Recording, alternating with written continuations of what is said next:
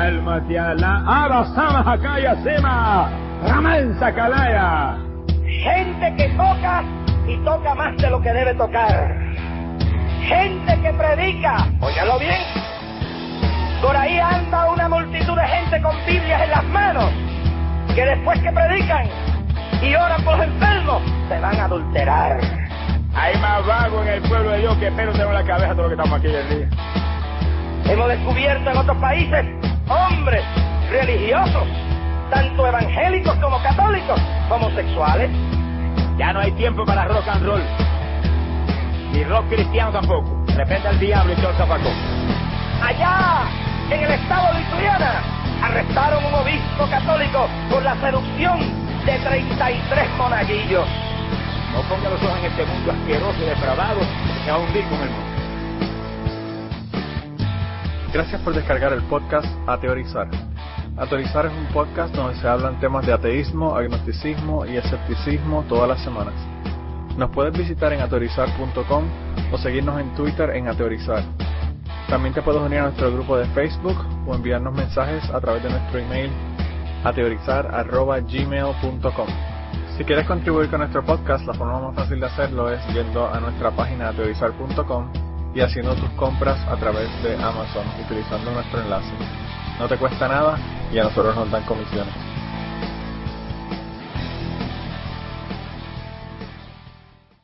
Bienvenidos al podcast número 130 de Autorizar. Esta semana estamos todos, eh, así que ¿cómo estás, Blanca? Yo muy bien. ¿Y vosotros qué tal? Pues yo muy, muy bien. Mira, eh, Cristian, ¿y tú cómo estás? Bien, buenos días, buenas tardes, buenas noches. aquí ya en pleno otoño, ¿no? La, se vuelve, se vuelve a, tener ganas de trabajar. Yo, a mí me pasa eso también. El, verano a mí como que no me, no me da ganas ni de vivir. Sobre todo cuando los calores se mueren aquí y sobre los 100 grados que la cosa se pone horrible. Eh, no, no, hay, no hay forma de uno estar afuera sin eso eso de las 10 o 12 libras de, de, agua. Eso de las temperaturas eh, en Fahrenheit y, todo todo todo el sistema raro que utilizan en los Estados Unidos. Bueno 100 es 40 vamos vamos a aclarar. pero pero me, me, me, me, enteré esta semana de que mm, tenía motivos religiosos. Ah sí espera, espera, espera, espera, espérate, espérate, que, vamos a tener que hacer una aparte para hablar de eso. O, sea que dice que eh, muchas veces eh, políticos estadounidenses mm, con buen tino querían cambiar el sistema métrico para ser como el resto del mundo, pero entonces viene el lobby religioso que se oponen completamente al sistema métrico porque el sistema métrico ha sido inventado por un ateo. y no solo por un ateo, sino por un ateo francés encima, eso es lo peor. Joder, Yo creo que eso es lo más ofensivo, la parte de francés, no la parte de ateo. Eh, porque los franceses aquí, bueno, tuviste que, que hasta le cambiaron el nombre a, a las papas fritas cuando el 9-11. eh, que eso, yo me imagino que todo el mundo lo sabe, ¿verdad? Pero eh, le cambiaron la, las papas fritas, no las llaman French fries, las llaman Freedom fries. Pero ya no, no, quiero decir, eso no, no cuajó. No, no, bueno, no cuajó, pero estuvo como un año que estuvo la idea fuerte y, la gente usándolo. A mí lo que más gracia me hizo de toda esa movida que pasó cuando lo del 11 de septiembre eh, eran las imágenes de los yanquis eh, tirando vino francés a las alcantarillas. Y yo diciendo, ya lo habéis pagado, gilipollas. o sea, les da igual, ya lo han vendido. Lo, peor, lo peor que puedes hacer es probarlo y decir que no te gusta pero tomártelo como quiera. O no comprarlo, ¿sabes? comprarlo. No, es increíble. Todo consiste en no comprar las cosas, no en comprarlas y luego tirarlas. Mm. Claro. Por eso a mí las quemadas de, discos de los Beatles y las quemadas de libros y todo eso a mí me parece una tontería. Porque, o sea, que, de qué estamos hablando, ¿verdad? Eh, después que lo compras y ya le diste el dinero a esa gente. Ya eh, es como como todo. Eh, como la Coca-Cola, que no le importa si tú la compras y la tomas, la tiras por la por el por el fregadero. Ah, la eh, cosa que la compres. claro. Eh, Sí, no, bueno, y, y- y en realidad eso de, de tirar la Coca-Cola en el, por, eh, por la alcantarilla es de- que es algo muy bueno, o sea que sirve Sí, muy bien para destapar. Sí, sí. sí. Y, y en realidad, en realidad eh, la, última, la última vez que he comprado Coca-Cola sido con ese objetivo. Y eh, funciona, yo te aseguro que funciona. Y no, y no solamente eso, eh, pues, eh, yo de verdad que no sé. Yo sé que la Coca-Cola, hay gente que compra los de dos litros o lo que fuera y después se le, se le va el gas, botan la mitad de la Coca-Cola. A ellos no les importa, a ellos lo que importa es que tú la compres.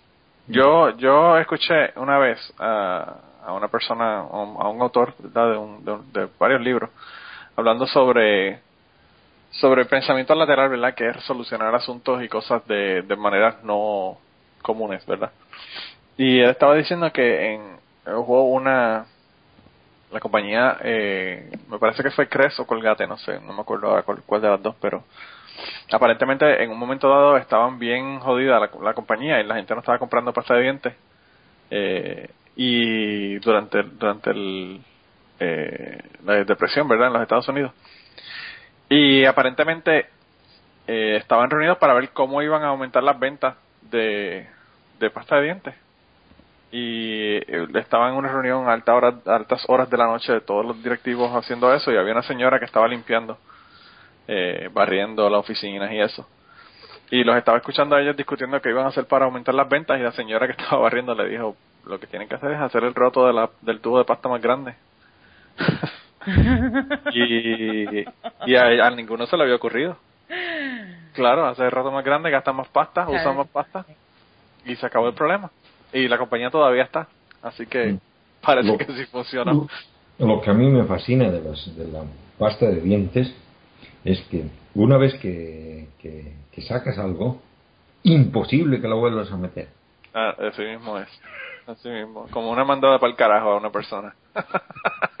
que después que la sacan no, no hay forma de que la persona eh, volver a recogerla. Por más disculpas que le den, la pasta ya está fuera del tubo. Sí.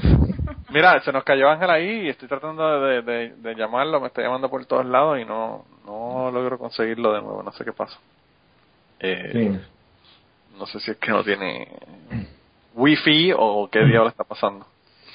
Eh, así que yo voy a seguir intentando llamarlo. Pero si quieres, para no tomar más tiempo o Bueno. no paralizar el asunto, si quieres clicar, entonces tú comienza con tu parte Bueno, y esperamos a ver qué pasa con Ángel. Bueno. Bueno, esta semana vamos retornando al criticismo bíblico usual, ¿no? Y vamos a hablar sobre uno de los libros de la Biblia que más me gusta, ¿no? Y que en realidad es la fascinación de muchas personas, eso sí sé. Eh, pero de lo que quiero hablar en sí es de las diferentes maneras de interpretar el Apocalipsis y de las diferentes maneras de interpretar lo que existe entre los creyentes, ¿no? Bueno, primero hay que preguntarse, ¿no? ¿Por qué hay tantas maneras de interpretar el Apocalipsis? Bueno, es- eso es inevitable, ¿no? En primer lugar, porque el libro está codificado y lleno de simbolismo, ¿no? Es- inevitablemente lleva miles de posibles interpretaciones. Y en segundo lugar, es de que el- uno de los estamentos principales del libro, que aparece además en el libro directamente, al menos en tres lugares, es de que Cristo va a regresar, el mundo va a terminar dentro de muy poco tiempo. Y eso es des- desde el punto de vista del autor, ¿no? Y desde luego de sus lectores originales, ¿no? Y bueno, basta mirar al- el calendario, ¿no? Para darse cuenta que eso no ha sucedido. Así que los creyentes, ¿no? Si no quieren ex- excluir el libro del Apocalipsis de la Biblia como una profecía falsa, tienen que venir, con una explicación diferente de lo que significa. Y en realidad fue en el siglo VI recién en el que al final todas las iglesias aceptaron ese libro en el canon. ¿no? Las iglesias de Occidente pensaban de que ese libro era un extraño libro de ficción futurista, una especie de science fiction, que no, y no la creían en la Biblia. Ahí llegó Ángel. ¿Cómo estás, Ángel. Hola. Pues ya por fin de vuelta. Eh, se me había quedado un switch tonto y, y me he quedado la, la mitad de las horas se me había quedado sin conexión. Ah, pues yo no sabía que era el asunto, pero yo estaba tratando de llamar y no podía. Sí, sí, Pero sí, nada, ¿cómo, cómo estás? aparte de caído, aparte de caído, ¿cómo estás? Ya me he levantado, ya me he levantado. Pues de domingo tarde. Eh, fastidio porque dices, bueno, mañana tengo que ir a trabajar. Pero bueno. Ah, no me recuerdes el trabajo, que yo voy a trabajar siete días corridos. Mm. Y Yo- eso no yo- me agrada. Yo llevo eh, siete días y me quedan todavía cinco. Voy a hacer ahora 12 de tirón. Este fin de semana me toca trabajar. Joder, qué bien. Sí, Wow. fiestón. Mira, Ángel, tú no sabes que en España hay mucha gente sin trabajo, no seas acaparador. ¿Verdad? Por eso Pero- es que la gente no tiene trabajo, porque Ángel lo está pero- Yo de vez en cuando tengo que trabajar un fin de semana y mira, este me ha tocado. Wow. Pues yo, yo a mí no me gusta mi trabajo porque son 12 horas. Y son 7 Ujú. días, 12 horas, es demasiado. Y el problema es que caigo en el próximo tax break y la mitad del dinero se lo lleva Obama. Ni siquiera yo lo, ni siquiera yo me quedo con el dinero.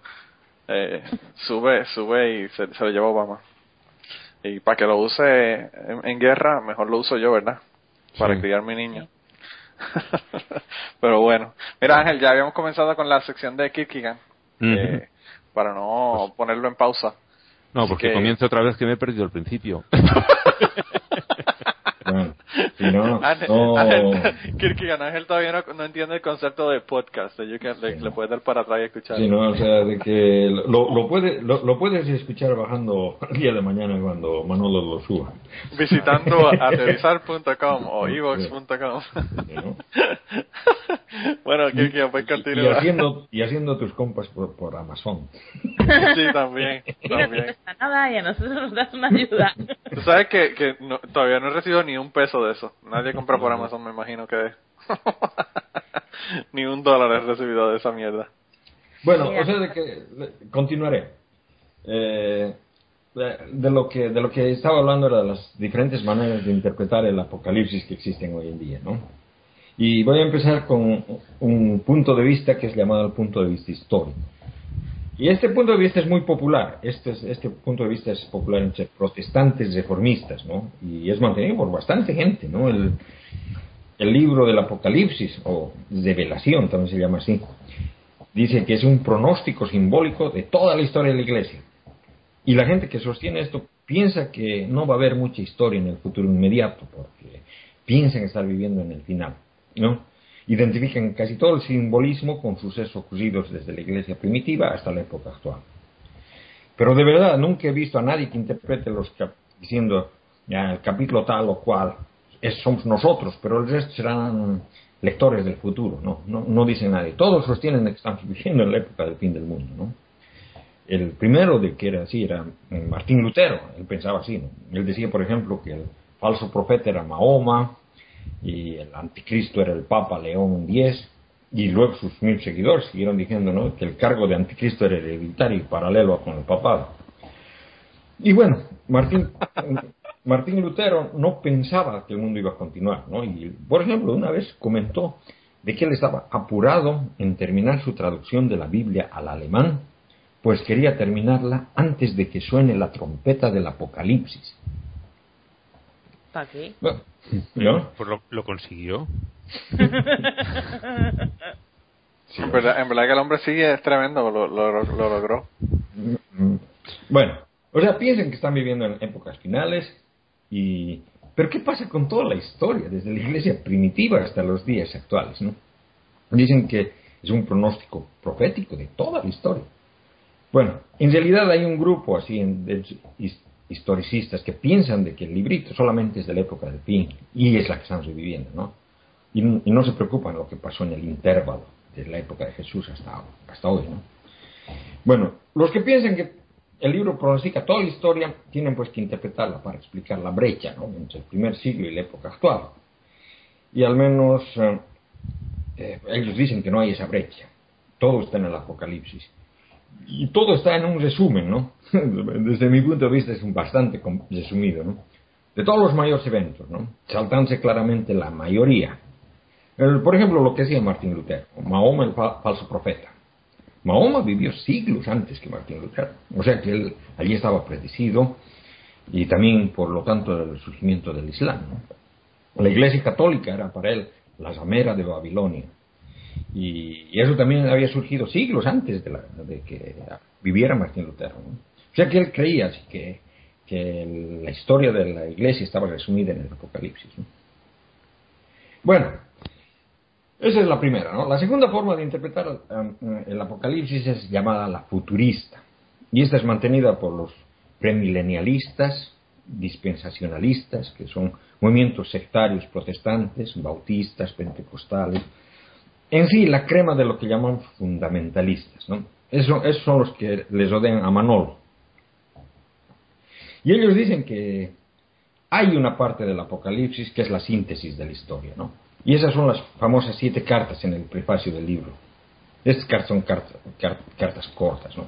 Bueno, lo que pasa es de que este Juan de Patmos, no se sabe exactamente quién era, ¿no?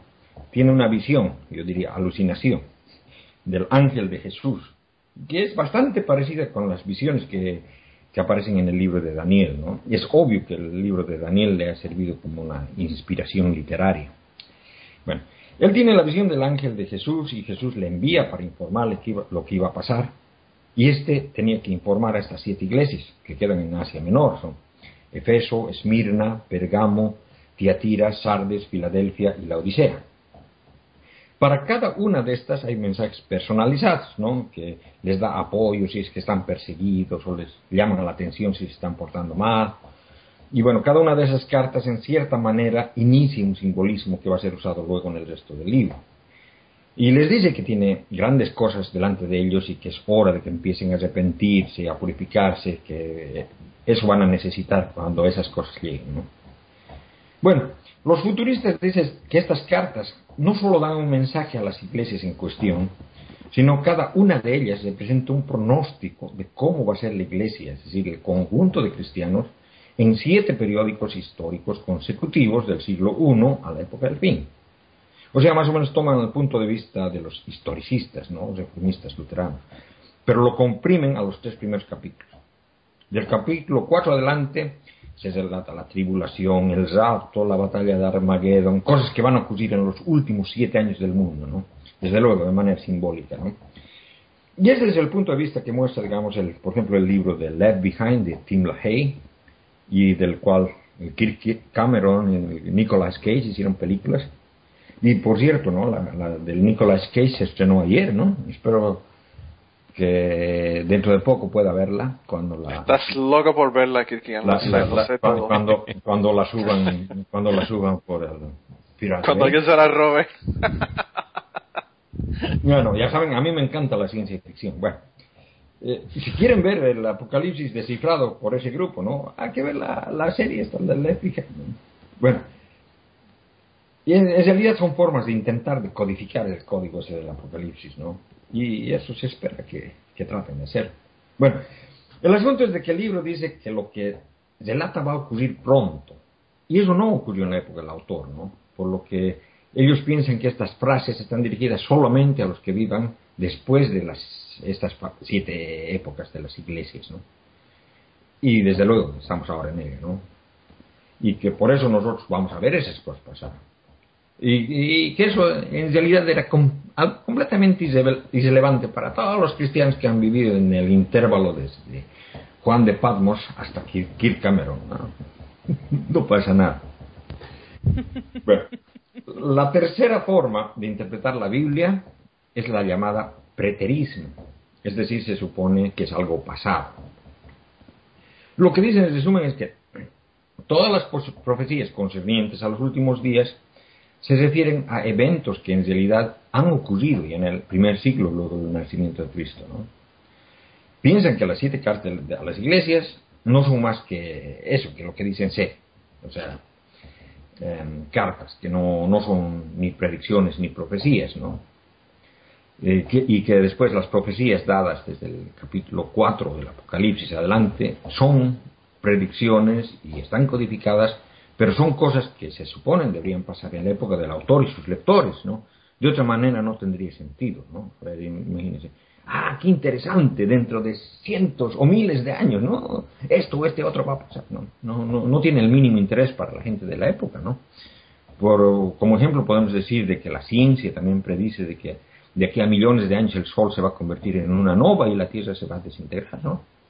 Y aunque estemos seguros de que eso va a pasar, eso no nos interesa porque nos quita el sueño, pues sencillamente no vamos a estar ahí, ¿no? Exactamente lo mismo. ¿no? Bueno, en realidad los preteristas tienen ideas bastante interesantes para decodificar el libro del Apocalipsis, pues no debe ser muy difícil si uno conoce las culturas, el ambiente que se vive en esos días. ¿no? Y es, es más o menos como tratar de decodificar canciones de rock modernas que a veces usan así código simbólico, ¿no? Parecido al Apocalipsis. Por ejemplo, Stairway to Heaven, Hotel California, Away the Shade of Grey, azul, que nadie sabe dónde carajo se le perdió y todavía lo están buscando. American Pie, También. Sexy City, ya, es, es Sexy City de los Beatles, ¿no?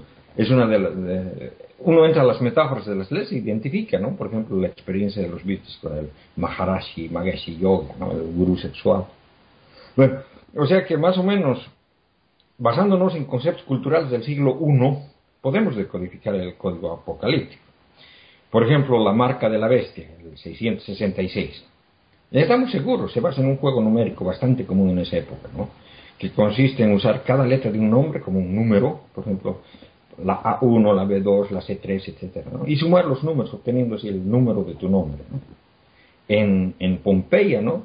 los restos de la erupción del volcán, hay un graffiti que dice, amo a la chica que tiene el número 40. Ahora, hoy en día se ponen iniciales, no, no un corazoncito con una flechita. Más o menos lo mismo. ¿no? Bueno, y el, y el 666 es un número que resulta de aplicar este juego al nombre de Nerón César. Hay algunos manuscritos en el que el dicho número no es el 616. Y eso también resulta de eliminar la última N en, la- en el nombre de Nerón, ¿no? O sea, solamente Nerón César, que es la forma que algunos escriben el nombre de Nerón. Ah, pero también dice ¿no? que la bestia tenía siete cabezas, que estaba herida, que se recupera, etcétera, etcétera. Y eso es una referencia a algo que Irineo de León ya sabía en el siglo II, ¿no? O sea, Irineo de León ya, ya lo había escrito, ¿no? Había una creencia que Nerón haría una reaparición, o bien que no había muerto, o que resucitaría, o que tal vez se reencarnaría, ¿no? Y que dirigiría las tropas del Imperio Parto, que eran enemigos clásicos de Roma, para saquear el imperio romano y así vengarse. ¿no? Y hay evidencia en el libro del Apocalipsis que, acepta este tipo de leyendas, conjeturas o. Entre, entre otras, se suponía que Domiciano, el emperador romano que gobernaba cuando el libro se estudió, era en realidad la reencarnación de Nerón. Así el libro mismo dice, no, aquí está la sabiduría, que el inteligente calcule la cifra de la bestia, pues es la cifra de un hombre y esa cifra es 666. O sea que la simbología es un poco complicada, pero no es imposible de descifrar. ¿no? Los futuristas dicen ahora de que la comunidad europea es el nuevo imperio romano. Pues obviamente Jesús requiere un imperio romano para destruirlo cuando regrese, ya que no lo destruyó al primero, ¿no? Como en, en, mi, en mi país se dice cuando se canta cuecas, que venga la segunda. Y, y ahí la segunda, doña segunda gritando en el fondo, ¡ya vengo! pero tal vez para eso también se requiere la existencia de un nuevo imperio parto, ¿no? Para que Nerón les, les dirija. Bueno, un buen candidato es Irán. Bueno, de todas maneras, por ejemplo, la caballería del imperio parto es descrito claramente en el capítulo 9, ¿no? En forma de langostas, ¿no? Dice, tenía cabellos como los cabellos de mujer y sus dientes como de león tenían corazas como corazas de hierro, y el ruido de sus alas como el estrépito de carros de muchos caballos que corren al combate. Tenían colas parecidas a las de escorpiones con aguijones y en sus colas el poder de, causar daño a los hombres durante cinco meses. Bueno, ¿no? los cabellos como cabellos de mujer. Son las colas de caballo que tenían los soldados en sus cascos, ¿no? Y de verdad tenían corazas de hierro, ¿no? En sí, toda la descripción da pistas para que el lector se dé cuenta de lo que se está hablando, ¿no? En muchas ocasiones en el Apocalipsis se lee, aquí es donde se requiere inteligencia, o aquí se requiere tener sabiduría, o el que tenga oídos que oiga. Algo así también como el, que el inteligente calcule el, la cifra de la bestia. Es bien típico de la, literatura apocalíptica antigua. Es decir, no querían botar sus perlas a cerdos, ¿no? Querían asegurarse que solo gente con sabiduría suficiente sea la que entienda, ¿no? Eso eliminaría un gran porcentaje de los clientes actuales, ¿no? Pues Pero eso indica también que no es imposible hacerlo, ¿no? Y pienso que muchos preteristas han logrado descifrar el libro bastante bien. Eh, y bueno, además este libro tiene, está lleno de simbolismo que es tomado de la astrología antigua, ¿no? Bueno, el preterismo dice que todas las profecías del Apocalipsis se han pasado cuando se escribió era para un futuro cercano. Desde, desde nuestro punto de vista, estas cosas han pasado, ¿no? Aunque algunos preteristas piensan que algunas de esas cosas aún están por pasar. Es, es preteristas que piensan que, o sea, preteristas parciales están los católicos. Hay, sin embargo, ¿no? como en todo, preteristas extremos, lo que piensan que todo ya ha pasado y que de verdad nuestro futuro está abierto, que no está profetizado, o al menos no está profetizado en la Biblia. ¿no? Y es interesante, ellos dicen que la segunda venida de Jesús ya ha ocurrido en, en el siglo I. En el Apocalipsis 11 se cuenta mm, una de las partes más importantes del libro, ¿no? el sitio y la destrucción de Jerusalén.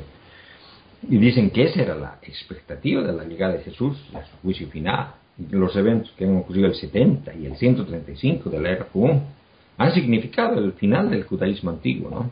Sin templo no hay más judaísmo. Pero también en cierto sentido el, cristianismo, ¿no? Ya que el rapto o la toma de cristianos, que en esa época no serían muchos, ya ha pasado durante esos eventos. Y eso explicaría la decadencia del cristianismo a partir del siglo II, donde han caído en supersticiones, ansia de poder, con la llegada del catolicismo y todo el, horror que ha llevado, ¿no? Los verdaderos cristianos ya se habían ido, raptados al cielo. Bueno, este preterismo, extremo es alucinante, ¿no? Pues para salvar, salvar el libro del Apocalipsis de sus problemas, están dispuestos a decir de la, que la segunda venida de Cristo ya ha sucedido, ¿no? Y que ahora vivimos en otra era. El fin del, el fin del mundo ya ha pasado, ahora vivimos en otro mundo. Y esto está explicado de manera simbólica en el Apocalipsis. ¿no? Los que Seríamos los que hemos quedado atrás, ¿no? Según lo del Left Behind. Sí, sí. bueno, no, los que han escuchado anteriores podcasts saben, ¿no? Identifican este preterismo extremo con lo que hemos llamado escatologías de Alisar.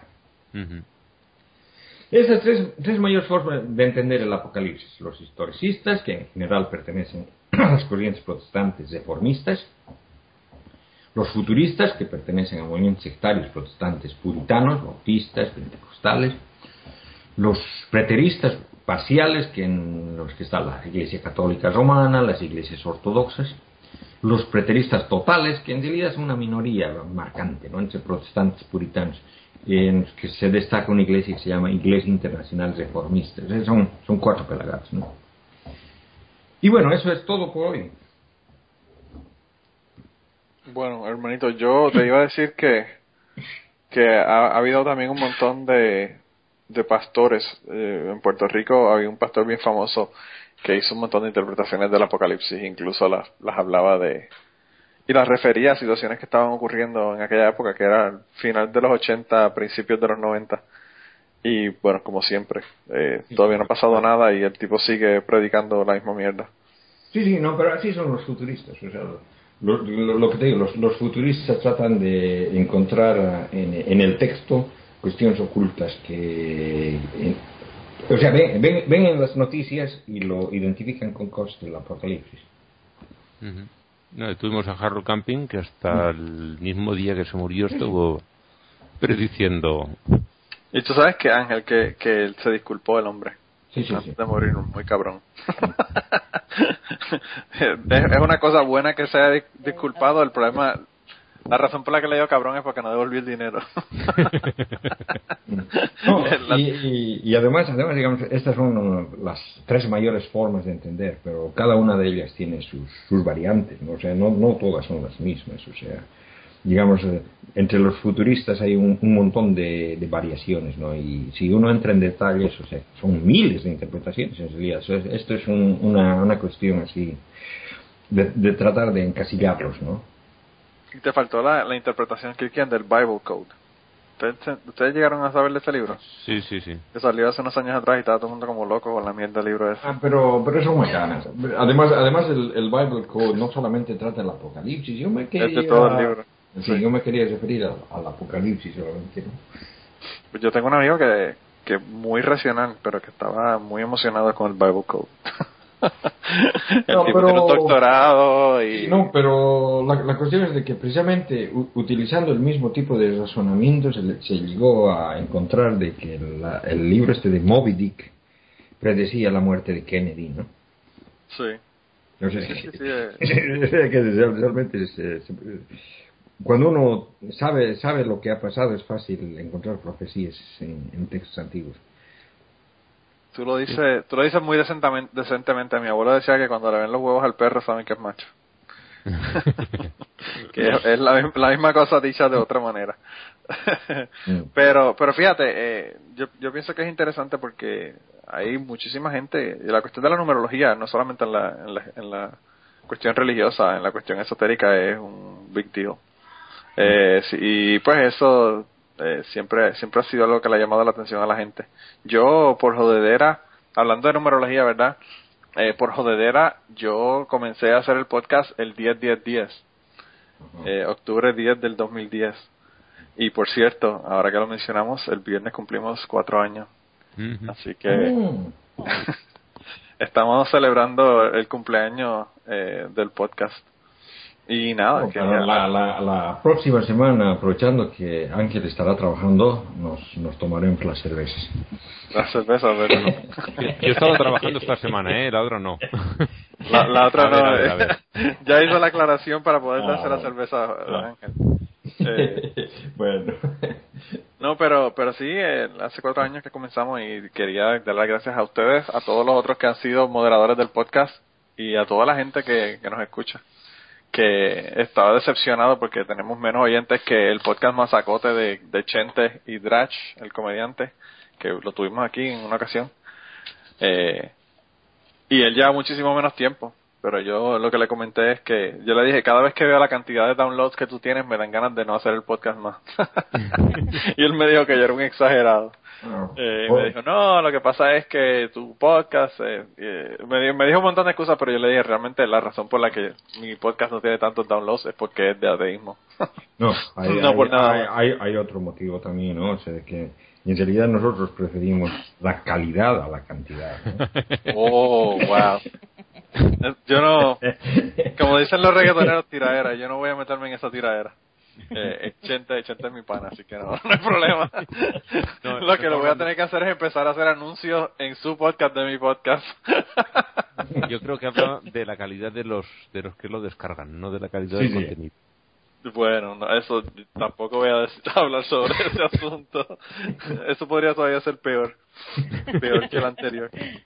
Eh, no, no, no, yo pienso que es eso. Obviamente, si tenemos un porcentaje pequeño de la población, pues vamos a tener un, un porcentaje más pequeño de personas que nos bajan. Pero tenemos la, la calidad de la gente, la tenemos y es un éxito. Ya Sí. ustedes vieron hasta, hasta, hasta el cristiano aquel que no quiso hablar con nosotros, no quiso interaccionar con nosotros, estaba en el grupo. Eh, que lo saqué porque no hablaba, no porque por las estupideces Ah, que decía. al final. Sí lo terminé sacando porque Es que era si la persona interaccionara por lo menos con nosotros, yo no lo sacaría, ¿verdad? Pero el problema es que para qué para para No, que es que solo venía a copy-paste. spamear. Sí, sí, pone un copy paste y pues y, y lo sabíamos desde el principio. Eso es la otra cosa que Sí. Bueno, y ahora hay que- esta persona que no sabe escribir, que le llamó a Raúl Rail, a Rail no sé qué. En vez de Raúl le llamó Rail Airning, Rail. una cosa así. ese no lo he visto. ¿Cuál es ese, No Blanca? puede saber español, pero escribe muy, muy mal. Eh, pues no, ese no, no sé, no sé, quizás lo he visto y no me he fijado o no sé. Igual es que tiene los dedos muy gruesos y no acierta con las teclas. Será eso. Bueno, Porque debe ser eso, porque bueno, eso es lo que a mí me pasa cuando trato de escribir con el teléfono móvil. con el iPad Sí, es tremendo, es tremendo. No, pero es demasiado con, de gordo. con, con, con la tableta no hay problema, es con el, con el celular lo que no puedo. Tienes que comprarte un Note 3 como, como Uno- yo. que- un, un, un, celular más grande, ¿no? Pero en- entonces, eh, pierde el asunto, no pierde el... eh, o sea, que si, si quieres tener un, un- teléfono portable, que tiene que ser portable, ¿no? Que entre en el bolsillo, ¿no? Claro. No, yo, fíjate, hablando de teléfono, yo, yo, la razón por la que me compré el Note es porque yo tenía el Note en tableta de 8 pulgadas y me encantaba. Pero desde que me compré el teléfono no he usado casi la, la tableta. Porque, ¿para qué? Si el teléfono me, me, me resulta más cómodo y más grande, o sea, es lo suficientemente grande para lo que quiero y, y más cómodo porque lo tengo en el bolsillo. No, yo, yo el teléfono, el teléfono lo, lo, lo uso ahora como teléfono. o sea, de que ni No. SMS ya no quiero escribir porque... Yo creo que mi teléfono yo tengo como menos de menos de 45 minutos que hablo al mes. Increíblemente. Eh, yo lo uso más para otras cosas que para que como teléfono. Yo lo uso para lo demás, todas las anteriores menos el teléfono. Mira, pero Ángel, ya que está aquí de nuevo, eh, tiene tiene su sección que nos quería hablar de ella también. Pues Así sí. que si quieres, Ángel, cuenta. Bueno, pues nos vamos a meter ya de lleno en el, en el siglo XIX eh, y voy a empezar con, con tres filósofos alemanes. Eh, no creo que los meta los tres hoy. El primero es eh, Ludwig Feuerbach, que vivió entre 1804 y 1872. Fue un discípulo de Hegel y maestro de Marx y Engels. Un señor bastante ilustre que, mm, aunque es relativamente conocido, no, no alcanzó la fama ni de su maestro ni de sus discípulos. Este hombre tuvo muchas dificultades para dar clases, eh, por, precisamente por, por ser ateo. Eh, durante la Revolución Alemana, eh, no, perdón, a- hasta que no llegó la Revolución Ale- Alemana de 1848 y cediendo a la, a la presión de muchos estudiantes, no, no le permitían dar clases en la universidad. Pero el hombre tendría sus círculos por allí y al final consiguieron entre todos que entrase. Sus principales obras relacionadas con la religión, aunque tocó muchos otros asuntos, fueron Pensamientos sobre la muerte y la inmortalidad de 1830, en la que niega la existencia de Dios y de la otra vida, y también la esencia del cristianismo. Ese fue en 1841 y especialmente en este libro se, se convierte, eh, este libro especialmente se convierte en referencia para el pensamiento izquierdista de la época y fue el primer libro declaradamente ateo que se publicó en Alemania. Estamos hablando de 1841. Cuidado que en España no sé cuándo se publicaría el primero, pero posiblemente fue ya muerto Franco. Eh, a este hombre se le considera el padre intelectual del, human- del humanismo ateo y estableció toda su teoría de antropología de la religión alrededor de la invención de la inmortalidad. Eh, con esa teoría establece que la función de la filo- filosofía es criticar a la religión y la de la antropología explicarla. Eh, según dijo él mismo, la religión es la reflexión, el reflejo de la esencia humana en sí misma. Dios es para el hombre el contenido de sus sensaciones e ideas más sublimes. Es su libro genérico, en el cual escribe los nombres de sus seres más queridos. Vamos, que vino a decir que cuando algo es muy importante para un humano, lo asocia a la idea de Dios. Eh, simplemente es eh, lo que ya contamos más de una vez, que los, objetos o los, hechos que, ve el humano y no termina de o no termina de entender o tiene muchísimo aprecio lo, lo deifica Eh, tuvo otra máxima conocida que fue mi primer pensamiento fue Dios el segundo fue la razón y el tercero y último el hombre. Ahí eh, resume la historia del pensamiento humano de la filosofía. Empieza eh, intentando explicar lo desconocido con magia, cuando alcanza, cierto desarrollo se centra en la razón y por fin se orienta hacia, hacia lo humano desprendiéndose de lo inicial, de la magia y la religión. El proceso de secularización de las sociedades eh, queda descrito en sus obras, tal como lo veo yo, a, partir de los resúmenes que he ido leyendo. Para él, el ser humano es el que crea dioses a su imagen y semejanza y no al contrario y pone en esos dioses todo lo que desea pero no puede lograr. Eh, yo más bien pienso que proyecta sus preferencias y sus vicios, pero bueno, este hombre lo veía así. Afirma que esos dioses no fueron creados por los gobernantes, sino por el pueblo que sufre y que los gobernantes sacan partido de, la idea para, de, esa idea para, tenerlos sometidos. Para Feuerbach, el giro decisivo de la historia es el momento en el que la persona reconoce que la conciencia de Dios no es más que la conciencia de la propia especie humana.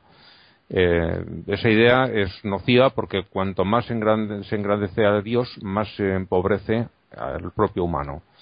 Y este hombre, este ser humano, proyecta un ser ideal, eh, en ese ser ideal sus cualidades negándoselas a sí mismo y así eh, reserva para él mismo lo más bajo que encuentra en, en, ser humano y considera que no es nada frente a ese Dios que ha creado, que ha inventado con sus propias virtudes. El segundo que quería nombrar es Karl Marx, que vivió entre 1818 y 1883. Este hombre realmente tocó muy poco la, religión. Principalmente se orientó hacia las cuestiones políticas y sociales. Era un materialista radical y como tal su filosofía no deja ningún espacio para, para los dioses. Mm, como he dicho, no toca en general la religión, no, le dedica mucho tiempo, aunque cuando la toca la, la critica sin, sin cortarse para nada. Em, la, frase más famosa suya, ya se nombró aquí, que es la religión es el, opio del pueblo, suele interpretarse mal no es que se utilice como herramienta para tener al pueblo atontado, que no es una mala interpretación del todo, sino que es donde el, pueblo va a buscar consuelo. Hay que recordar que este hombre lo cuenta cuando los fumaderos de opio eh, eran más o menos legales y la gente iba allí a, quitarse sus penas, igual que ahora van al bar a beber alcohol, entonces fumaban opio para consolarse de sus penurias. Y bueno, este es todo lo que tenía para hoy. La semana que viene tocaremos a, Nietzsche, que es bastante, bastante fuertecito. Sí, si no estamos borrachos, Ángel, porque ya dijimos que la semana que viene vamos a ver cerveza. Bueno, si estamos borrachos nos reiremos más comentando a Nietzsche. o quizás podamos entenderlo perfectamente. También. Eh, bueno, pues muchísimas gracias, hermanito. Eh, yo esta semana eh, tenía un montón de, de morones para esta semana, pero me quedé con los más recientes porque como llevamos ya dos semanas en las que no habíamos hablado de morones, pues tomé unos cuantos que eran inevitables de la semana anterior, pero la mayor parte son de esta semana. Eh, los primeros son eh, un grupo de homosexuales católicos que hicieron un, congreso. Eh, y, y uno se pregunta por qué están dentro de los morones, pero nada más el título ya lo sabe, homosexuales católicos ya, con eso nada más ya sabemos por qué los estamos nominando. Eh, es interesante porque cuando yo puse esta, esta noticia en Facebook, eh, que salió en mi timeline, eh, Caleb vio la noticia y, por poco cae en, en, un tantrum.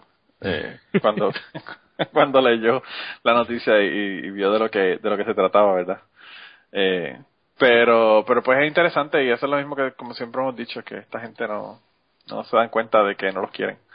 Eh, y, y pues eh, no siguen siguen insistiendo en una cosa que realmente no tiene existencia aunque eh, pues como como decía eh, Kikian sobre la cuestión del del Papa y sus comentarios pues es, es interesante que que eso puede hacer que la cuestión cambie, ¿verdad? Eso, esa gente podrían ser los que hagan que, que la iglesia se adapte, porque realmente la iglesia se está dando cuenta de la cantidad de gente que están perdiendo por sus ideas retrógradas.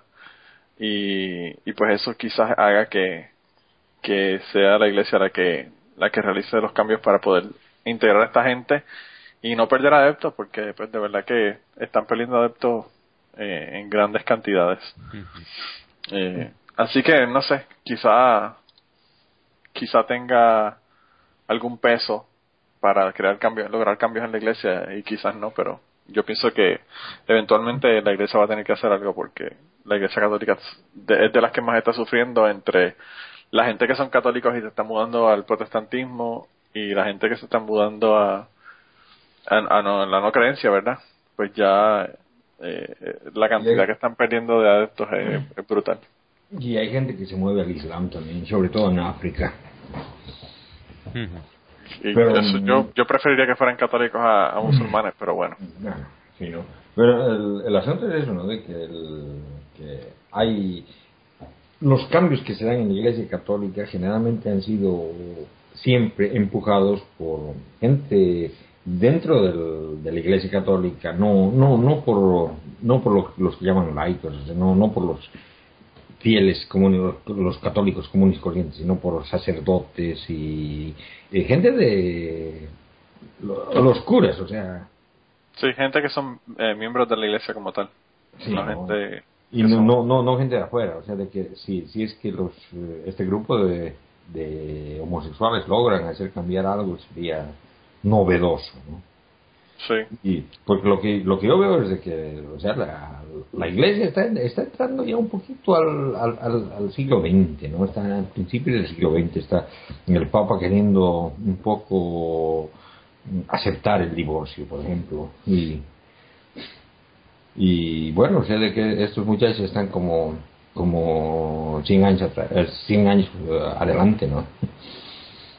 sí, yo creo que eh, van a tener que caminar bastante a la iglesia para alcanzarlo. Y, sí, con, y, con la velocidad que caracteriza a la iglesia, ¿no? O sea, unos cuantos años para pedir disculpas a Galileo y todo eso. Me imagino que eso le va a tomar un rato. Ya lo he dicho otras veces en el podcast, pero yo a mí este papa no me gusta porque es demasiado riquiño. Es demasiado enrollado. Yo cuanto más cabrones, mejor. Yo lo que quiero es que se les cierre el chiringuito y... Sí, porque yo lo veo en los comentarios que, que hace la gente que es creyente pero así de aquella manera o que está con un pie de cada lado. Y cuando estaba Ratzinger veías como en plan, yo con estos no quiero saber nada, no sé qué, y ahora llega este y dice, ay, qué bonitas son las flores.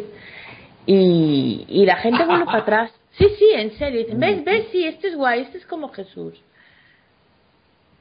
Los cambios los cambios que está creando este este papa supuestamente en verdad en la gente. Sí pero en realidad esto es superficial o sea no, claro pero por eso pero pero que de eso, de eso es lo que habla la gente de los cambios que está creando que yo no he visto ninguno pero que están hablando de los cambios que, que está logrando la iglesia el papa y todo el asunto y realmente no es, es cosmético como tú dices.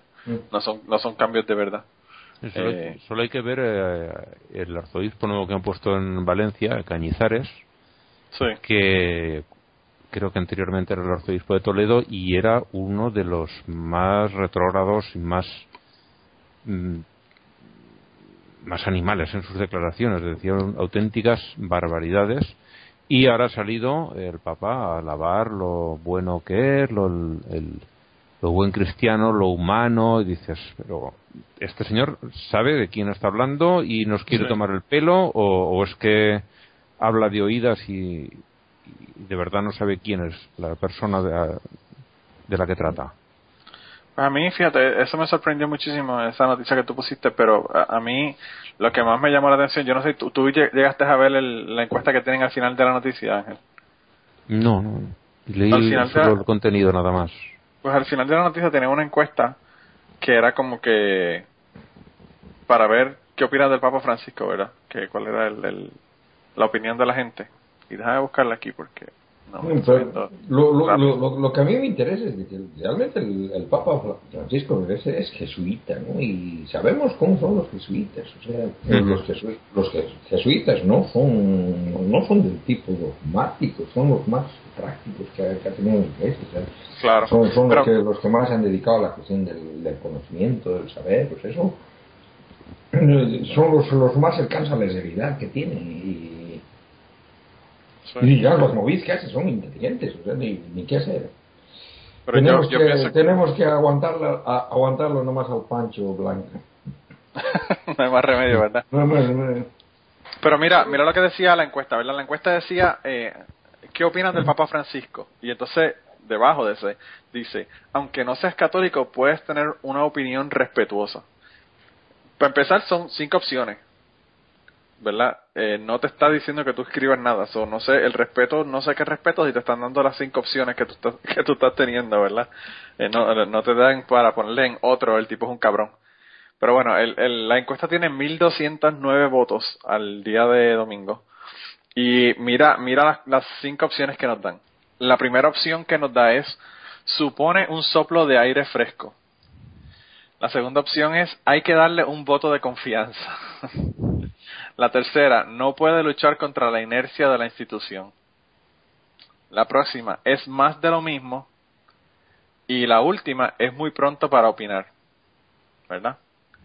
Entonces, la que tiene más votos de todas esas es un 42.2% de que supone un soplo de aire fresco.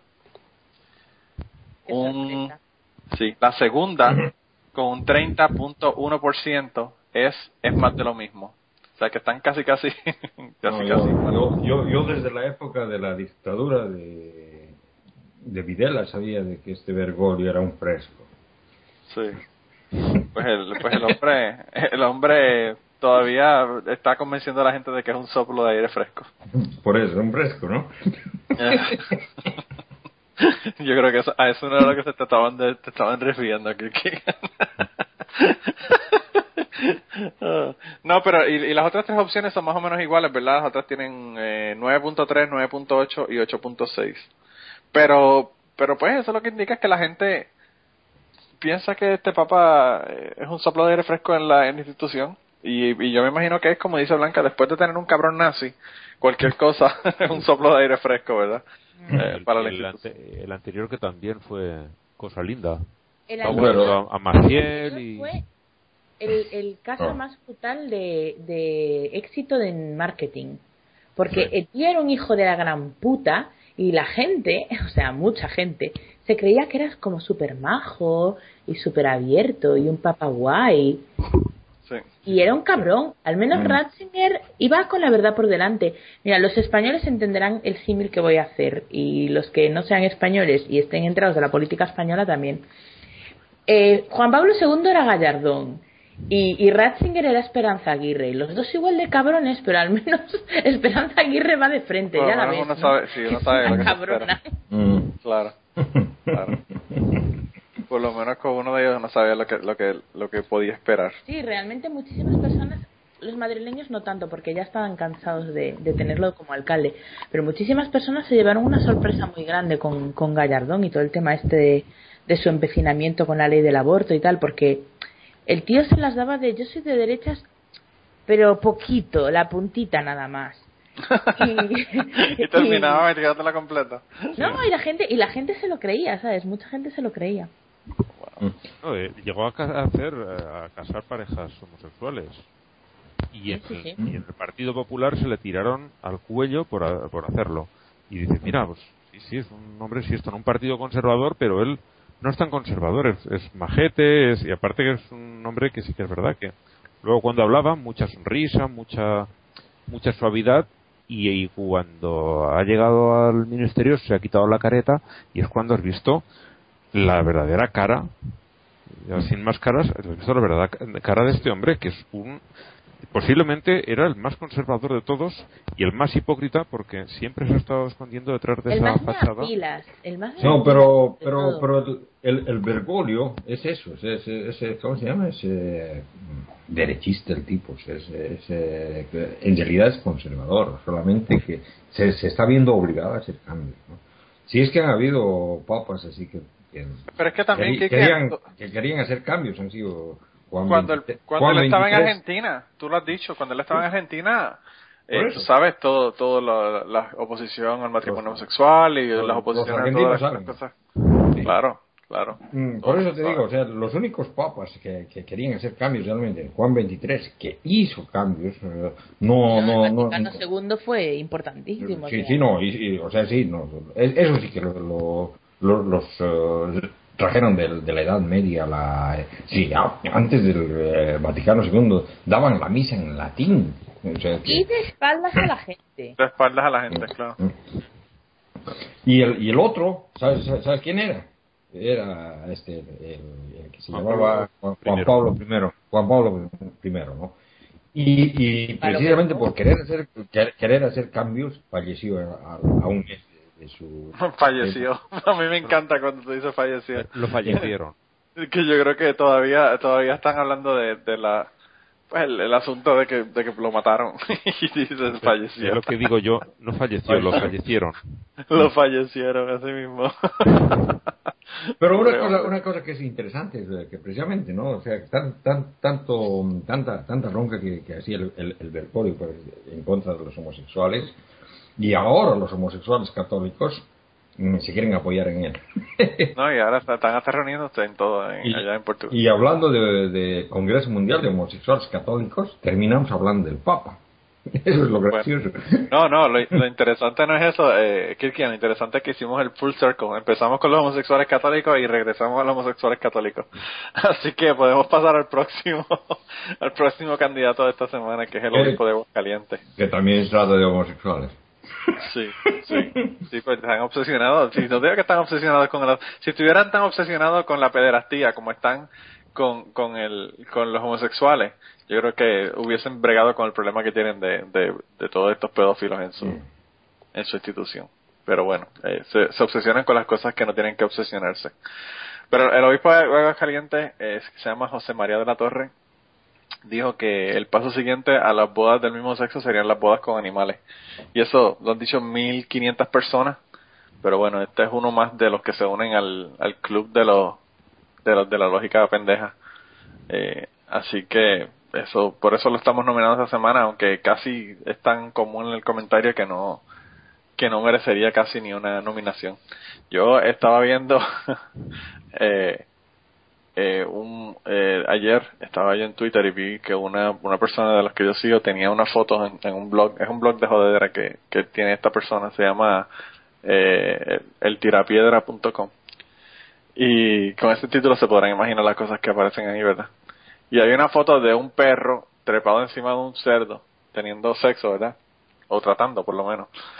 Y entonces yo lo puse en Twitter y puse eh, nos lo dijeron los conservadores que esto es lo que iba a ocurrir si permitían que los gays se casaran.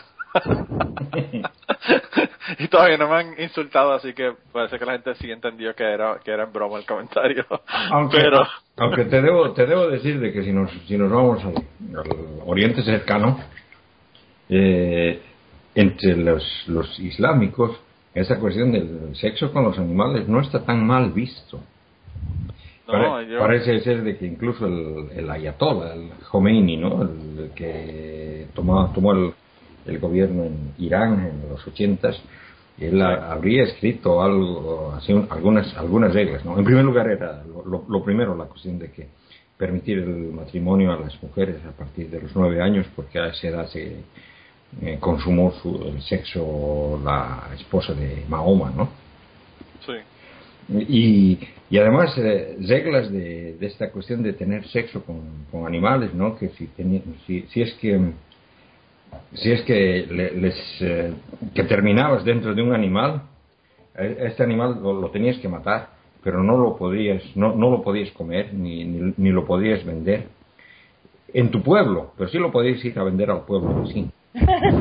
Eso eso sí está bien cabrón porque tras que te, tras que te violan, también te matan para, para acabar de joder, ¿verdad? Qué clase de hijos de puta. Mira, eso es como, como decía este sí, pero, Sam No, pero el asunto ese de tener sexo con animales ya me parece un permiso el tipo ese, ¿no? Ah, bueno, claro, pero, y, no, y no especificaba que el animal tenía que ser del sexo opuesto, porque zoofilia sí, pero mariconeos los mínimos. No, pero sí que tendría que ser un animal mayor de edad y que consintiera en las relaciones, ¿no? Sí, Hombre, al menos que tuviese más de nueve años. Si era hembra, si era macho, ya no sé. La pregunta es, Blanca, ¿nueve años en años de perro o en años de persona? No sé, estas son cuestiones teológicas profundas, ya... Ya, hay que llamar allá a un, a un imam que nos explique, ¿verdad? Claro, claro. Eh, mira, estaba, eh, era, era como un cuento de que hacía eh, Sam Kinison, que decía que, que estaba cabrón porque pues, era como... No me acuerdo de qué, era, de qué era el chiste que él estaba haciendo, pero él decía que era, que era terrible, que era como uno morirse y después que uno se muere en un accidente terrible, está en la morgue y uno dice, bueno, qué carajo, ya me morí, pero pues, pues por lo menos ya pasa el dolor y ya no estoy sufriendo ni nada. Y, y te da la mala pata de que caes en, un, en una morgue donde tú tienes un, un uh, eh, una persona que está a cargo de la morgue que sea este necrofílico, ¿verdad? Que, y, que tras que tras que te, moriste en el accidente también te violen.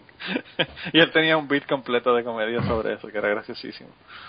Eh, así que yo creo que eso es lo que le pasa al cerdo. Se lo violan y después tras que lo violan lo matan y lo venden. Eh, pero, no en tu pueblo, pero no en tu pueblo. Claro, encima me encanta el rollo este deshonesto, ¿sabes? De plan, ahí el cerdo profanado se lo ve, bueno, cerdo no, porque el cerdo no lo puedes comer, que es musulmán, pero... El cordero. Sí, sí, el cordero o lo que sea.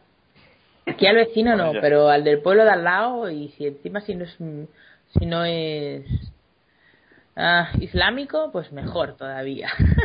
ya lo ya lo ya lo dice ya lo dice la película de Silence of the Lambs. Por eso es que no hablaban ellas porque Ay, pobre. ¿qué te puedo decir? pero anyway el, el, el obispo de Aguascalientes parece que está, mirando está mirando perros eh, de manera sexual. Lo, lo encontré. Dice exactamente así. Un punto importante es que después de sentir el orgasmo tienes que matar al animal. Pues ya está impuro y por supuesto no puedes vender la carne del animal sacrificado a las gentes de tu propio pueblo, pero sí a las personas de otra localidad. Así que ya sabes, si un musulmán te quiere vender una vaca o una abeja muerta, no, hay que limpiarla bien. por lo menos que te, que te sea claro y no te haga anuncios defectuosos que te diga que tiene proteína añadida a la carne.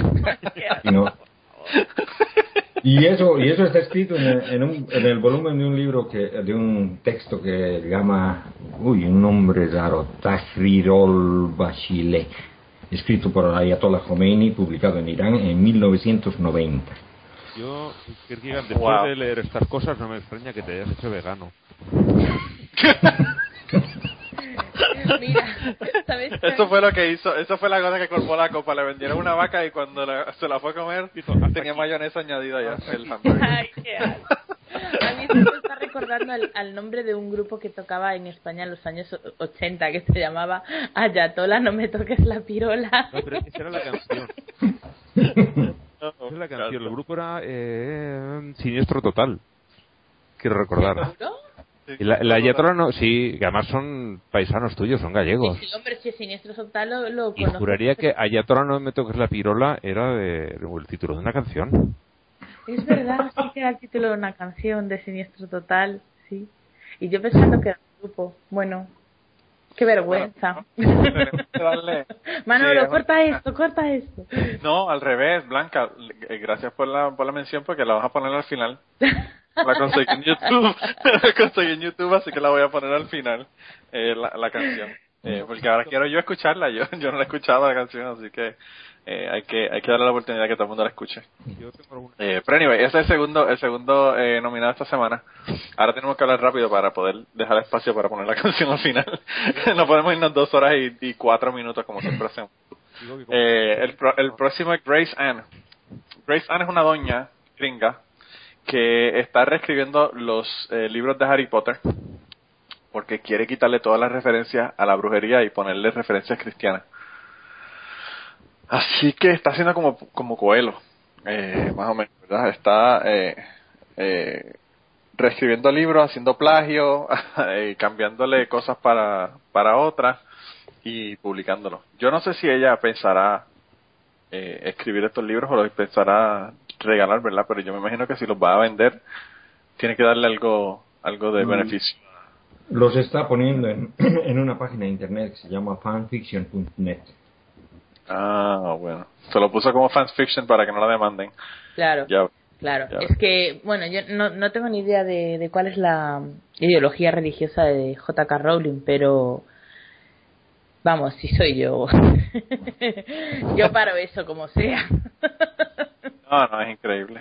Porque pero fíjate, la señora tiene dinero para abogados. No estoy segura, ¿eh? Mm. pero me parece que sí que tiene. Howard's School of Prayer and Miracles.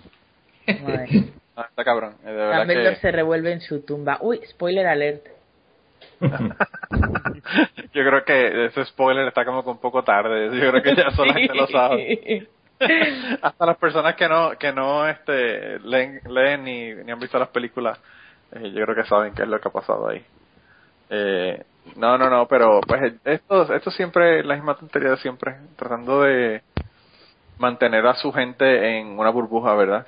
Eh, que, no, que no puedan tener ninguna referencia externa a la, a la cuestión religiosa. Eh, y Eso- pues, eso es que lo que le ocurre a esta mujer es que ella tiene miedo que sus hijos se, se metan en brujería.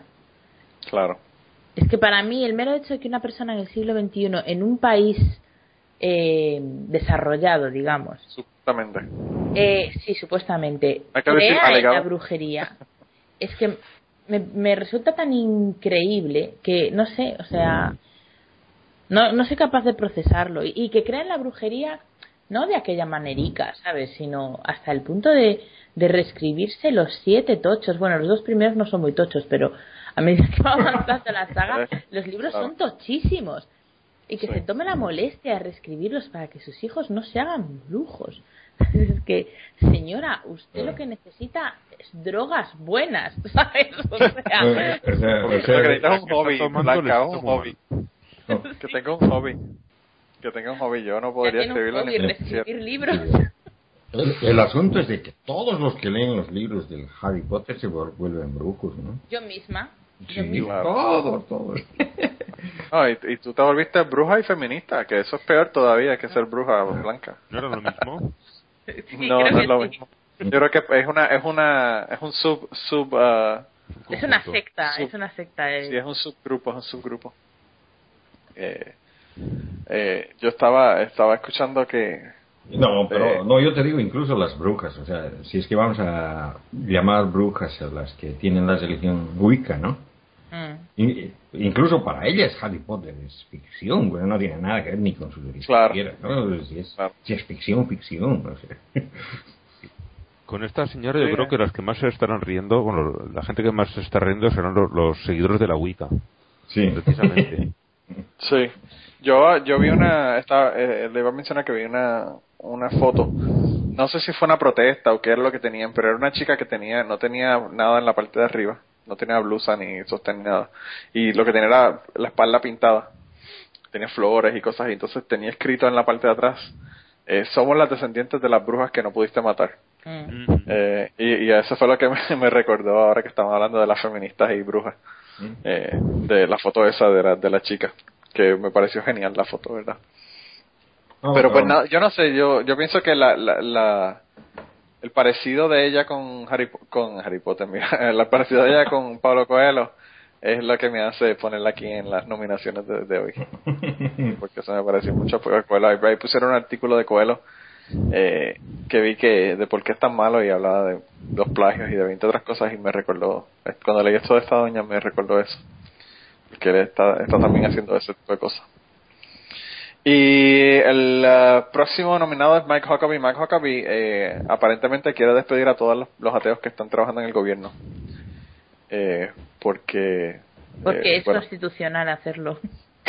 claro, claro. Eh, eh, déjame ver, aquí dice, esto fue en el eh, Value, Values Voters Summit que hubo en, en, el, en este año, ¿verdad?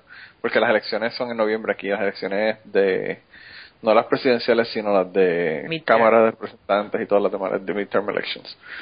Dice, algunos de ustedes, de ustedes están frustrados y, y, y molestos eh, con con los Estados Unidos, ellos dicen América los cabrones, pero pues yo digo los Estados Unidos porque me encabrona ese término. Y yo lo entiendo. Y yo les digo a ustedes, la, la contestación es muy simple. Eh, es que tenemos que contestar el teléfono de nuestros corazones cuando Dios nos llama. Eh, tenemos que registrar, registrarnos para votar. Eh, tenemos que ir a la a, polls son en las encuestas La urna. a la urna, sí. Eh, y cu- cuando contratamos personas que y contratar personas que vayan a tener nuestros valores en nuestra ciudad. Eh, y luego despedimos los que eh, se rehusan a no solamente escuchar nuestros corazones, sino el corazón de Dios. O sea, que nos jodimos, nos van a votar por el carajo. Eh, el tipo, Mark Huckabee es una de las personas que son en mi opinión, más odiosas con la cuestión del Partido Republicano. Y es porque el muy cabrón, yo no sé si ustedes lo han visto a él hablando con Jon Stewart, pero si, si tienen duda de lo, de lo cabrón que puede ser y lo dos caras que puede ser una persona, busquen las entrevistas de Mike Huckabee con, con Jon Stewart, donde el tipo a Jon Stewart le hace un cuento de que no, que él acepta a todo el mundo, que él no quiere, que él, eh, que él no, no está en contra de los ateos ni nada, que eh, todo, todo bien por el libro, y entonces el muy cabrón eh, se vira de espalda y cuando está hablándole a su a su grupo de personas, ¿verdad? A las personas que son de su partido y que son de su religión, entonces viene y hace comentarios como esto. Eh, y el tipo es una persona que tú lo ves en una entrevista y, y el tipo hasta te cae bien, pero pues entonces de, de, espaldas es que es un cabrón, ¿verdad? Entonces yo no sé si es que esta gente son anormales o no entienden que tú te das cuenta de qué es lo que está ocurriendo, o sea, eh, con, con el internet, con la televisión. Y eso es como lo del 47% famoso. Claro, no hay forma de que tú no, te, no sepas lo que la, la persona realmente piensa. Eh, y, y pues en, en, este, en el caso de este tipo es así, o sea, el tipo va y te hace un cuento cuando está contigo, pero cuando está de espalda de ti te dice otro cuento que está completamente diferente a lo que tú le estabas, a lo que le estabas diciendo cuando estaba contigo. Eh, es una cuestión bien bien hipócrita, bien bien mierdosa. El tipo de verdad que yo prefiero a Rick Perry que a este cabrón por, por ser tan dos caras. Por lo menos Rick Perry, como tú dices, o como decíamos antes, uno sabe lo que esperar de él. Eh, Mike Huckabee te puede decir una cosa y, y, realmente es todo lo contrario lo que te está lo que te está este, diciendo promoviendo. Eh, el tipo no, no vale nada. Y por eso lo quise poner aquí y propongo que lo sacamos para el carajo porque ya ha estado varias veces en los morones y lo dejemos como última denominación, gane o no gane. Pero si, si, hace, si hace todo lo contrario de lo que dice, entonces si está amenazando votar a, a los ateos, tal vez los va a votar a los cristianos. Ojalá, ojalá, ¿verdad? Sería chévere, pero no creo. Eh, no creo. Eh, el tipo es un cabrón. El tipo. No, no, no, no hay que dudar que sea un cabrón. Eh, y nada, ese es el nominado número 4 y la nominada número 5 es una compatriota de, de Ángel y de Blanca, ah, la alcaldesa de Zamora. Rosa, Rosa Valdeón. Eh, ¿qué, ¿Qué se supone que yo sepa de Rosa Valdeón aparte de lo que vamos a hablar en esta noticia que, que encontramos? ¿Alguien que nos pueda decir? ¿Alguna otra cosa que haya hecho? ¿No hay nada más aparte no, de esto? Es, que, eh, es alcaldesa de, de, Zamora. Zamora es una provincia con muy poquita población, es una ciudad bastante pequeña y, y sale muy, muy pocas veces en las noticias. Es.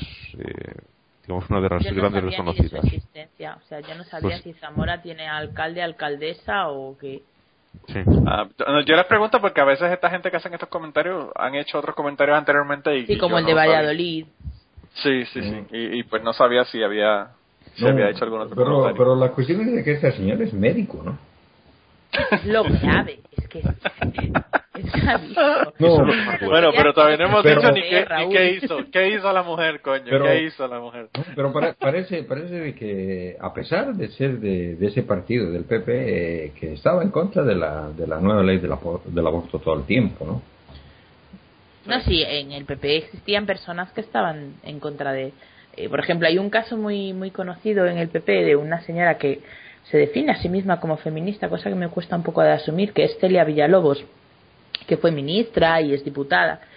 Y en alguna ocasión eh, no ha acudido a votar o se ha salido del, del hemiciclo eh, para no no romper la disciplina del partido, no, no votar en contra de algo que iba contra sus convicciones feministas. Y, y ella estaba en contra de la ley del aborto. Pero de todos modos, eh, no, bueno, no se llegó a votar, entonces no sé lo que hubiera hecho. No, pero, pero esta, alca esta alcaldesa lo que dijo sí es una morroneada de, de aquello. Bueno, pero, ella pero lo que dijo, para, para seguir, para seguir y que la gente no se, me imagino que todo el mundo ya lo sabe, pues lo pusimos en el grupo, pero bueno, eh, la, la, la alcaldesa esta de Zamora lo que dijo fue que cualquier menstruación es un aborto incipiente. Eh, cualquier menstruación de una mujer, ¿verdad? Porque hay menstruaciones de hombres también. cualquier menstruación de una mujer es un aborto incipiente. Y si vamos a irnos más allá, entonces tener sexo también es un aborto incipiente, ¿no? Porque pues eh, podemos ir un poco más atrás. eh, del asunto. Eh, yo, como, como ustedes dijeron, lo que a mí me sorprende es que esta señora tenga educación, ¿verdad?, que está relacionada con el asunto. Eh, olvídate si es doctora o no es doctora o lo que fuera, una persona que haya tenido una clase de biología de séptimo grado, pues se da cuenta y sabe de que una cosa no tiene que ver con la otra. No, pero Manolo, yo, yo realmente quisiera que al final, si, si es que nos queda campo, pongas la, la cita, ¿no? Lo, lo que ¿La grabación? Sí, porque sí, sí. como se dice científicamente, todo óvulo que no concibe es un aborto. Ay, my God. uh, uh, yo no sé, yo no sé. y luego aclara que cualquier menstruación de una mujer que en un momento dado es un aborto incipiente, es decir, es un óvulo que no ha aprendido. Mm eso es un aborto. Yo pensé que para hacer aborto tú tienes que tener los, los, todos los cromosomas, ¿verdad? Los del padre y de la madre, pero aparentemente solamente hacen falta 23 cromosomas para que para que sea el aborto. Me imagino que es medio aborto, porque las otras partes de los cromosomas no están en el en el, en el óvulo. Eh, ah, yo no sé. caso de, ser más fiel a la doctrina del partido que a lo que a sus propios conocimientos científicos claro, claro. Niegan lo que saben con tal de, seguir la línea oficial del partido. Es, La verdad es que es muy triste y muy duro. Yo estoy seguro de que en el, en el Partido Republicano eh, y en Estados Unidos habrá un montón de gente que tendrá clarísimo lo del, lo del cambio climático, pero o cierra la boca para que no para no, no ir en contra o eh, directamente miente sabiendo que está mintiendo, miente a conciencia y, dice eh, lo que sabe que no es cierto. Yo estoy consciente de que tenga conciencia porque ya vimos el tipo este de Kentucky que estaba que estaba hablando de que si el, la temperatura la temperatura de Marte es la misma que de la Tierra y todo. O sea, e, estas cosas son cosas que ellos están como que buscando argumentos para para una cosa que es insostenible ellos buscan estos argumentos y se creen que la gente que la gente yo no sé quizás antes de Google quizás era más difícil conseguir esta información pero eh, con Google y con Siri ahora no hay forma de que tú no consigas esta información instantáneamente. Eh, así que de verdad que yo no sé qué ellos pero lo, lo triste es que una persona que está en el gobierno esté eh, más interesada en la cuestión religiosa y qué dice la religión que, que lo que dice el, supuesto, que realmente es, proteger la constitución y, hacer su trabajo, ¿verdad? Eh, está cabrón. Eh, de verdad que es bien lamentable. Es bien, bien lamentable. Y, y no sé, eh, ¿quién quiere votar primero?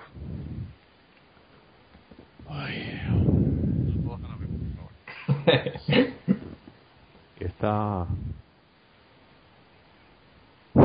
Yo, por, por la cantidad de tiempo derrochada, que dices, no tienes nada mejor que hacer en tu vida, Grace la que está reescribiendo Harry Potter. Ok, tenemos un voto para Grace Ann. ¿Quién vota próximo? Mm, yo también me iba a votar por... Eh, se llama Grace Ann, sí.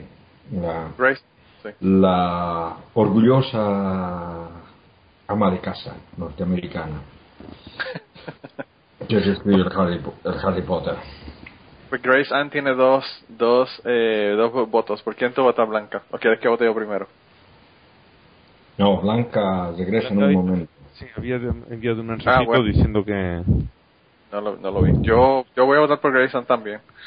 Porque de verdad que no hay, forma de votar por otra persona. hablando de tontos, ¿verdad? El más tonto de todos es definitivamente esta doña que está haciendo este libro. Bueno, a mí lo que me gusta de Grace Ann es que ella se llama Grace Ann, pero se pone de nombre Proud Housewife. Es el nombre de, de, que se pone en el, en el grupo, en la página esta, ¿verdad? De fanfiction. Por, eso, por, eso, o sea, mm, orgullosa ama de casa, ¿no? Sí, sí. Eh, parece que es orgullosa y aburrida, mm. ¿no? Que se tiene que poner aburrida ama de, ama de casa, porque parece que lo que tiene es un aburrimiento del carajo.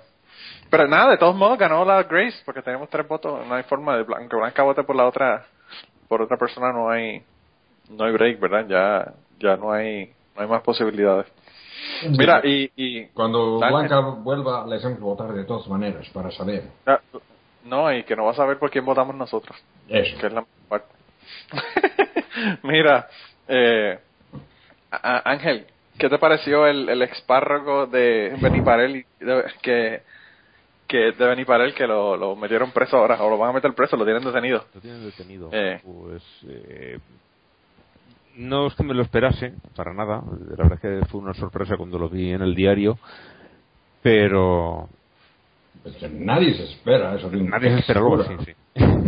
Nadie espera a la, a la Inquisición española, ¿no? Como decían Monty Python. No, no, pero también lo que pasa es que no tiene relación con lo que había hecho antes. Que- vamos, a, vamos a, para las personas que no han escuchado, ¿qué fue lo que hizo antes este este expárroco? ¿Qué fue lo que hizo antes, Ángel? Es- Este hombre se hizo famoso, eh, sí tiene relación con lo que hizo, ¿eh? Eh, Este hombre se hizo famoso porque el- cuando, aproximadamente eh, hace un año, cuando llega el Día de Difuntos, el Día de Todos los Santos, que es el 1 de noviembre, y la gente va a arreglar las las tumbas, tumbas. De, de- de los familiares en, en- en el cementerio, para decentarlas, poner florecitas y tal, para ese día, que esté bien bonito todo, eh, llegaron las familias allí y se encontraron con que el cura había colgado en muchas de las lápidas eh, que esa familia debía dinero a la parroquia. Y bueno, las familias evidentemente se, se, se indignaron porque se encontraron allí públicamente colgado cuando eh, aquello se llenó de gente. Estaban muy enfadados. A raíz de eso salió lo otro que digo que sí tiene relación con, con lo que ha hecho. Que apareció la tesorera de la parroquia diciendo que ella hacía no recuerdo cuánto tiempo eh, había renunciado al puesto de tesorera que había ido al, al obispado y había dicho estas son las cuentas hasta fecha tal y a partir de ese día el cura está haciendo con la caja de la parroquia lo que le da la gana coge dinero eh, lo gasta en lo que le da la gana no entrega facturas y, y yo en estas condiciones no puedo seguir siendo tesorera porque si luego pasa algo la responsabilidad es mía. Y le entregó las cuentas al, al obispado eh, directamente lo que estaba haciendo este hombre era robar. Sí, pero una cosa es robar. Sí, sí. Por debajo de la mesa y otra cosa es a punta de pistola que es lo que ha hecho ahora a un negocio, ¿verdad? y atracarlo, pero sí tiene una relación es una continuidad lo uno de lo otro Bueno, es un, es un, es un sli- slippery slope, vamos a decirle. Ah, Y ya- no, no, eh, Ya se el tipo no fue, con- no fue a punta de pistola, ¿verdad? Pero bueno, eh, el tipo fue, fue a robar a un, a un bar de Valencia que se llama Bar Gaudi. Eh, Gaudí. y aparentemente, o Gaudí. como el, como el y- arquitecto Ok, pues él, él- él se fue a este tipo, a este, este expárroco se fue con dos cómplices eh, y se fueron al bar, ¿verdad? Allá a Valencia. Y un, vecino llamó a la policía y lo agarraron. Así que, pues, ¿qué te puedo decir? Eh, el tipo siguió aumentando su, su práctica, eh, expandiendo expandiendo su práctica hasta que ya ya yo creo que no va a tener más remedio, ¿verdad? Sobre todo si lo cogieron infragante y eh, eh, hay muy poco que se pueda alegar en una corte para poder salir eh, salir libre, ¿verdad? Eh, así que nada, lo, lo echaron de la parroquia y todo el asunto, así que ya es el ex, ahora, ahora estamos hablando del ex párroco, antes era el párroco, ahora es el ex párroco. pues Eso a, a- a modo de, de darle un update, ¿verdad? De las cosas que hemos hablado anteriormente y que y que siguen haciendo noticias. estaba viendo dónde cae y la verdad es que le echo valor el hombre porque eh, está muy cerca de donde trabaja mi señora y en en los bajos donde trabaja ella hay una comisaría de la policía local de Valencia y eso está a, a dos calles escasamente Me imagino que fueron a pie caminando los, los, los guardias a arrestarlo cuando lo llamaron. Ah, qué increíble. No, de, de verdad que, eh, pues, ¿qué te puedo decir? Es increíble las cosas que, que se ven. Mira, y, y Blanca está de vuelta. Blanca, ¿por quién, por quién tú votas a de los morones? Bien, yo tenía eh, y sigo teniendo una duda. Porque por una parte eh, me gustaría votar por la Grace Anne, Ok. porque claro, a mí me gustaron mucho los libros de Harry Potter y me siento ofendida personalmente por su estupidez. Afectada directamente de... Pero sinceramente, pensando en el- el- la cumbre de la imbecilidad, tengo que dárselo a los homosexuales católicos por ser católicos. bueno, Pues fíjate, casi, casi, casi, casi la doña saca unánimemente el premio Pablo Coelho. eh, porque los, nosotros tres votamos por Grace Ann, no pudimos contenernos y tuvimos que votar por ella. Y, incluso te, te pedí el voto, ni, siquiera, ni siquiera había visto, estaba estaba en la noticia y no tenía la página de Skype cerrada y no vi que habías puesto que ibas a salir un momento. Y te pedí la, la votación y dije, bueno, vamos a dejarle para que vote sin saber qué votamos nosotros. Eh, pero nada, qué bueno que pensamos que te ibas a unir al lobby y iba a ser, iba a ser unánime a pesar de que votaste finalmente por los homosexuales católicos. Al lobby masculino. No, pero es que... Pero, Será verdad, porque... Pero, pero, es que esta señora sí, sí estaba pidiendo a gritos, ¡Quiero el Pablo Coelho! Yo creo que hasta Pablo Coelho pidió que por favor se lo dieran a ella por ser una una, una maestra en sí una, una maestra en, en el arte de plagio eh, yo tenía mi duda si no dárselo al obispo de Aguascalientes porque después de los años que llevamos ya en bastantes países con matrimonios de, entre personas del mismo sexo, volver otra vez a la carga con la misma estupidez. Pero ¿sabes qué pasa? Que se ha demostrado ya falsa es que de verdad no, no, no, no, no, porque esto es como la segunda venida de Cristo. Lo de, lo de, los matrimonios con perretes y eso es como la segunda venida de Cristo acabará llegando ya no, no especificamos dos mil años diez mil llegará. Bueno, obviamente eh, ya comenzaron los perros a tirarse cerdos, así que ya vamos acercándonos. Se está acercando el momento. No, no, es, es increíble. Y, Ángel, yo la única razón por la que no le di el voto al, al obispo este de Aguascalientes es porque es la misma, el mismo comentario que han hecho tanta y tanta gente ya. Que se lo, se lo, le quité, el, le quité el, el voto mío por falta de originalidad. por no decir algo nuevo, por, decir la misma mierda que todo el mundo dice. por, por en lo que ya se ha demostrado falso, porque con los años que llevamos, mm, por aquí todavía nadie se ha casado con su perro, ni con una cabra, ni. Claro. No, y no, además, además de que mm, yo iba a dar mi voto a la, a la alcaldesa esa de, de Zamora, ¿no? Sí. Eh, sí. Porque ese sí me parecía una moroneada, moroneada. Que, y cuando, cuando lo leí por primera vez, eh, no lo pude creer primero y luego me seguí. Pero es como los judíos, pero como los judíos que estuvieron parados en el vuelo, que no se podía creer. Pero exactamente, exactamente, o sea, apenas, apenas vi la noticia esta de la, de, las, de la Harry Potter, me lancé una carcajada que me hizo doler mi, mi barriga. O sea, que Ahí, ahí se definió el voto. Porque los, los, otros, los, lo de los homosexuales católicos, lo, lo del, los del político norteamericano y de los de los curas que eso de casarse con animales y todo, son cosas que se repiten periódicamente, o sea, que ya van perdiendo peso. Sí. Yo, yo el asunto de la alcaldesa de Zamora es que yo estoy seguro que ya no, que ella no cree eso. No, no, eh, Lo está haciendo por una cuestión política. Eh, y entonces, pues por eso eh, le daría el premio de puta por utilizar este tipo de cosas para hacer asuntos políticos. Lo, lo, increíble es de que, digamos, lo que, lo que él está defendiendo es algo que yo también defiendo, pero la forma en la que lo está defendiendo es lo, absurdo, eso, la moroneada, es la, la, estupidez. Eso me recuerda a una amiga mía que, que es vegetariana y una vez eh, en, una lista profesional salía un tipo que estaba medio loco y se puso a, a dar unas razones completamente absurdas para ser vegetariano. No, no me voy a extender aquí ahora, pero vamos, completamente ridículas. Y entonces ella mandó un mensaje y dijo, en nombre mío y de todos los vegetarianos os pido perdón por las gilipolleces que está diciendo este tipo. se fue, se fue a dar el, el, la, eh, ¿cómo te digo? el, el pedir perdón por sus por sus transgresiones. Es como a veces cuando cuando cuando Dawkins o Sam Harris abre la boca que yo digo, perdóneme por favor por la estupidez que está diciendo este ateo. Sí, porque son estupideces. por favor, mm, si tiene que ser los cascos azules o alguien que le quiten el teléfono.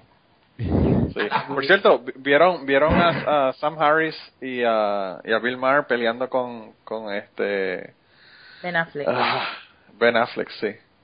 ¿Vieron, ¿Vieron el video no? No, no, no, no, lo he visto. O sea, vi la noticia, pero no llegué a ver el vídeo. pues eh, es una pelea. Ben Affleck ahí defendiendo a los, los musulmanes y, y lo cogió Sam Harris y lo pasó por la piedra. Porque Ben Affleck lo que decía era básicamente que los musulmanes, la mayor parte de los musulmanes no son agresivos ni quieren eh, la destrucción del, del mundo eh, occidental ni nada de esto. Y entonces lo que le, lo que le decía a Sam Harris, que, que es muy cierto, es que, por ejemplo, el 78% de los musulmanes en, en Europa están de acuerdo con que, con que había que hacer algo contra el, el, eh, el señor este que, que hizo las, eh, las caricaturas de Mahoma, que lo mataron. Eh, que no necesariamente matarlo, pero que entendían que el, gobierno tenía que hacer algo, encarcelarlo, eh, tomar acción en contra de él por esa ofensa a la, la religión. Entonces él dice, no estamos hablando de un 10% de las personas que son extremistas, estamos hablando del 78% de los musulmanes. Y habló pues de otro montón de cosas, como las mujeres no poder conducir.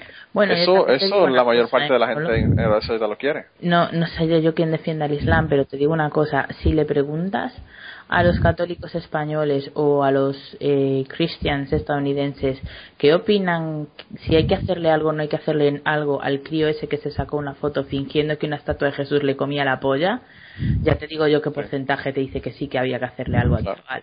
Claro que sí. Bueno, la prueba es que Creo le que- dieron 350 horas de, de, de- No, no, pero de es servicio que- es que- comunitario. Es que ni, ni qué hacer, la, la verdad es la verdad. O sea, el, el Islam es cristianismo versión 2. O sea, la misma, Ah, claro. la, la- la misma cosa, un poco mejorada. O sea, yo creo, yo creo que el Islam es pernicioso, como lo puede ser cualquier religión, incluso El, el- el cristianismo incluso- también lo es. Incluso el budismo que todo el mundo se o sea lo tiene por una religión tan pacífica y tan tal que se lo digan a los cristianos que están matando los budistas Claro. sabes o sea que O los musulmanes que están matando también. claro o sea Bueno, no Eh, En, en realidad yo pienso que las religiones son perniciosas, in- Claro, independiente- independientemente que sean que sean así religiones grandes como el cristianismo, el islam, como que sean religiones pequeñas como el pachamamismo que tenemos en Bolivia, son la misma mierda. O sea, todo el problema es la religión, la religión es el problema. O sea, esa, esa creencia que existen cosas sobrenaturales, o sea, es- es- esa cuestión de una la fantasía que han tenido algunas personas en, en la edad de bronce que sean eh, que sean consideradas como verdaderas ese es el problema o sea que claro lo que lo que iba a decir yo es que el problema es que ahora mismo eh, en una serie de países el Islam tiene el poder político y hace lo mismo que hacía el cristianismo cuando tenía el poder político ni más ni Sí. menos Claro. Y, y que haría cualquiera otra religión si tuviera el poder político. Yo pienso que la única razón, Blanca, por la que no ocurren peores cosas aquí en los Estados Unidos es porque eh, el- la- el- hay una separación de iglesia y Estado. Aunque, aunque se viole en muchas ocasiones y todo el asunto, la razón por la que no ocurren este tipo de cosas es por, porque hay separación de, de iglesia y Estado. Si no, estuvieran apedreando homosexuales todavía y estuvieran eh, teniendo esclavos la gente. ¿Mm? Eh, Fíjate con qué rabia están peleando para, para terminar con esa separación. Es Mm. continuo, continuo, continuo. El, bueno, yo escucho el podcast de, de la Freedom from Religion, eh, from Religion Foundation, y allí eh, es continuo el un juicio y otro juicio, y siempre te están contando juicios y estamos esperando que salga la sentencia de no sé cuál, y en este Sí. ganado, y en el otro no nos han dado la razón, pero vamos a recurrir, y es continuo. Sí, y yo, y yo, Ángel, yo quisiera, yo recibo, yo soy miembro del, del Freedom from Religion Foundation, yo tengo una, una membresía de la familia completa eh, eh, con el Freedom from Religion Foundation y yo eh, tengo, recibo, ¿verdad? El, el, el libro, ¿verdad? El, el panfleto newsletter que ellos envían y lo que te dicen en el, en el podcast es nada en comparación con todo el montón de casos que esa gente tienen di- directamente. Ellos, ellos escriben Encima- miles de cartas a, a diferentes eh, grupos de gobierno, desde escuelas hasta cortes, hasta de todo, por estar tratando de poner God We Trust en la pared o por estar haciendo oraciones por los altoparlantes en juegos de, de, de- de fútbol, eh, 20.000 cosas que están haciendo que están fuera de lugar. Y además a mí lo que me parece gravísimo es esta campaña que hay de, de ir de víctimas con, con Fox News eh, como instrumento poderosísimo además. Y, y que porcentaje importantísimo de la población de Estados Unidos se cree que los cristianos son perseguidos en ese país, que es que es tan absurdo y ridículo. Sí, sí, no, está cabrón. Pero consiguen, consiguen crear esa impresión en la gente, que es lo... Ah, no, y se la creen, se lo creen, que lo no, totalmente.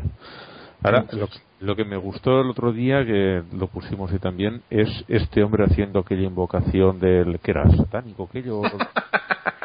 A mí me fascina. Que la tuvieron que comer con patatas porque la han estado pidiendo. La han estado pidiendo. No, y no solamente eso, sino que le estaban pateleteando y lloriqueando por el asunto, pero se lo tuvieron que chupar. Sí, sí. ¿Yo por qué tengo que Para aguantar que esto? Joder, porque los demás tienen que aguantar lo tuyo. O sea, o para todos o para nadie, pero... Claro. El, el, el, quieren aplicar la ley del embudo. No sé si, si esto se dice también en, en Puerto Rico.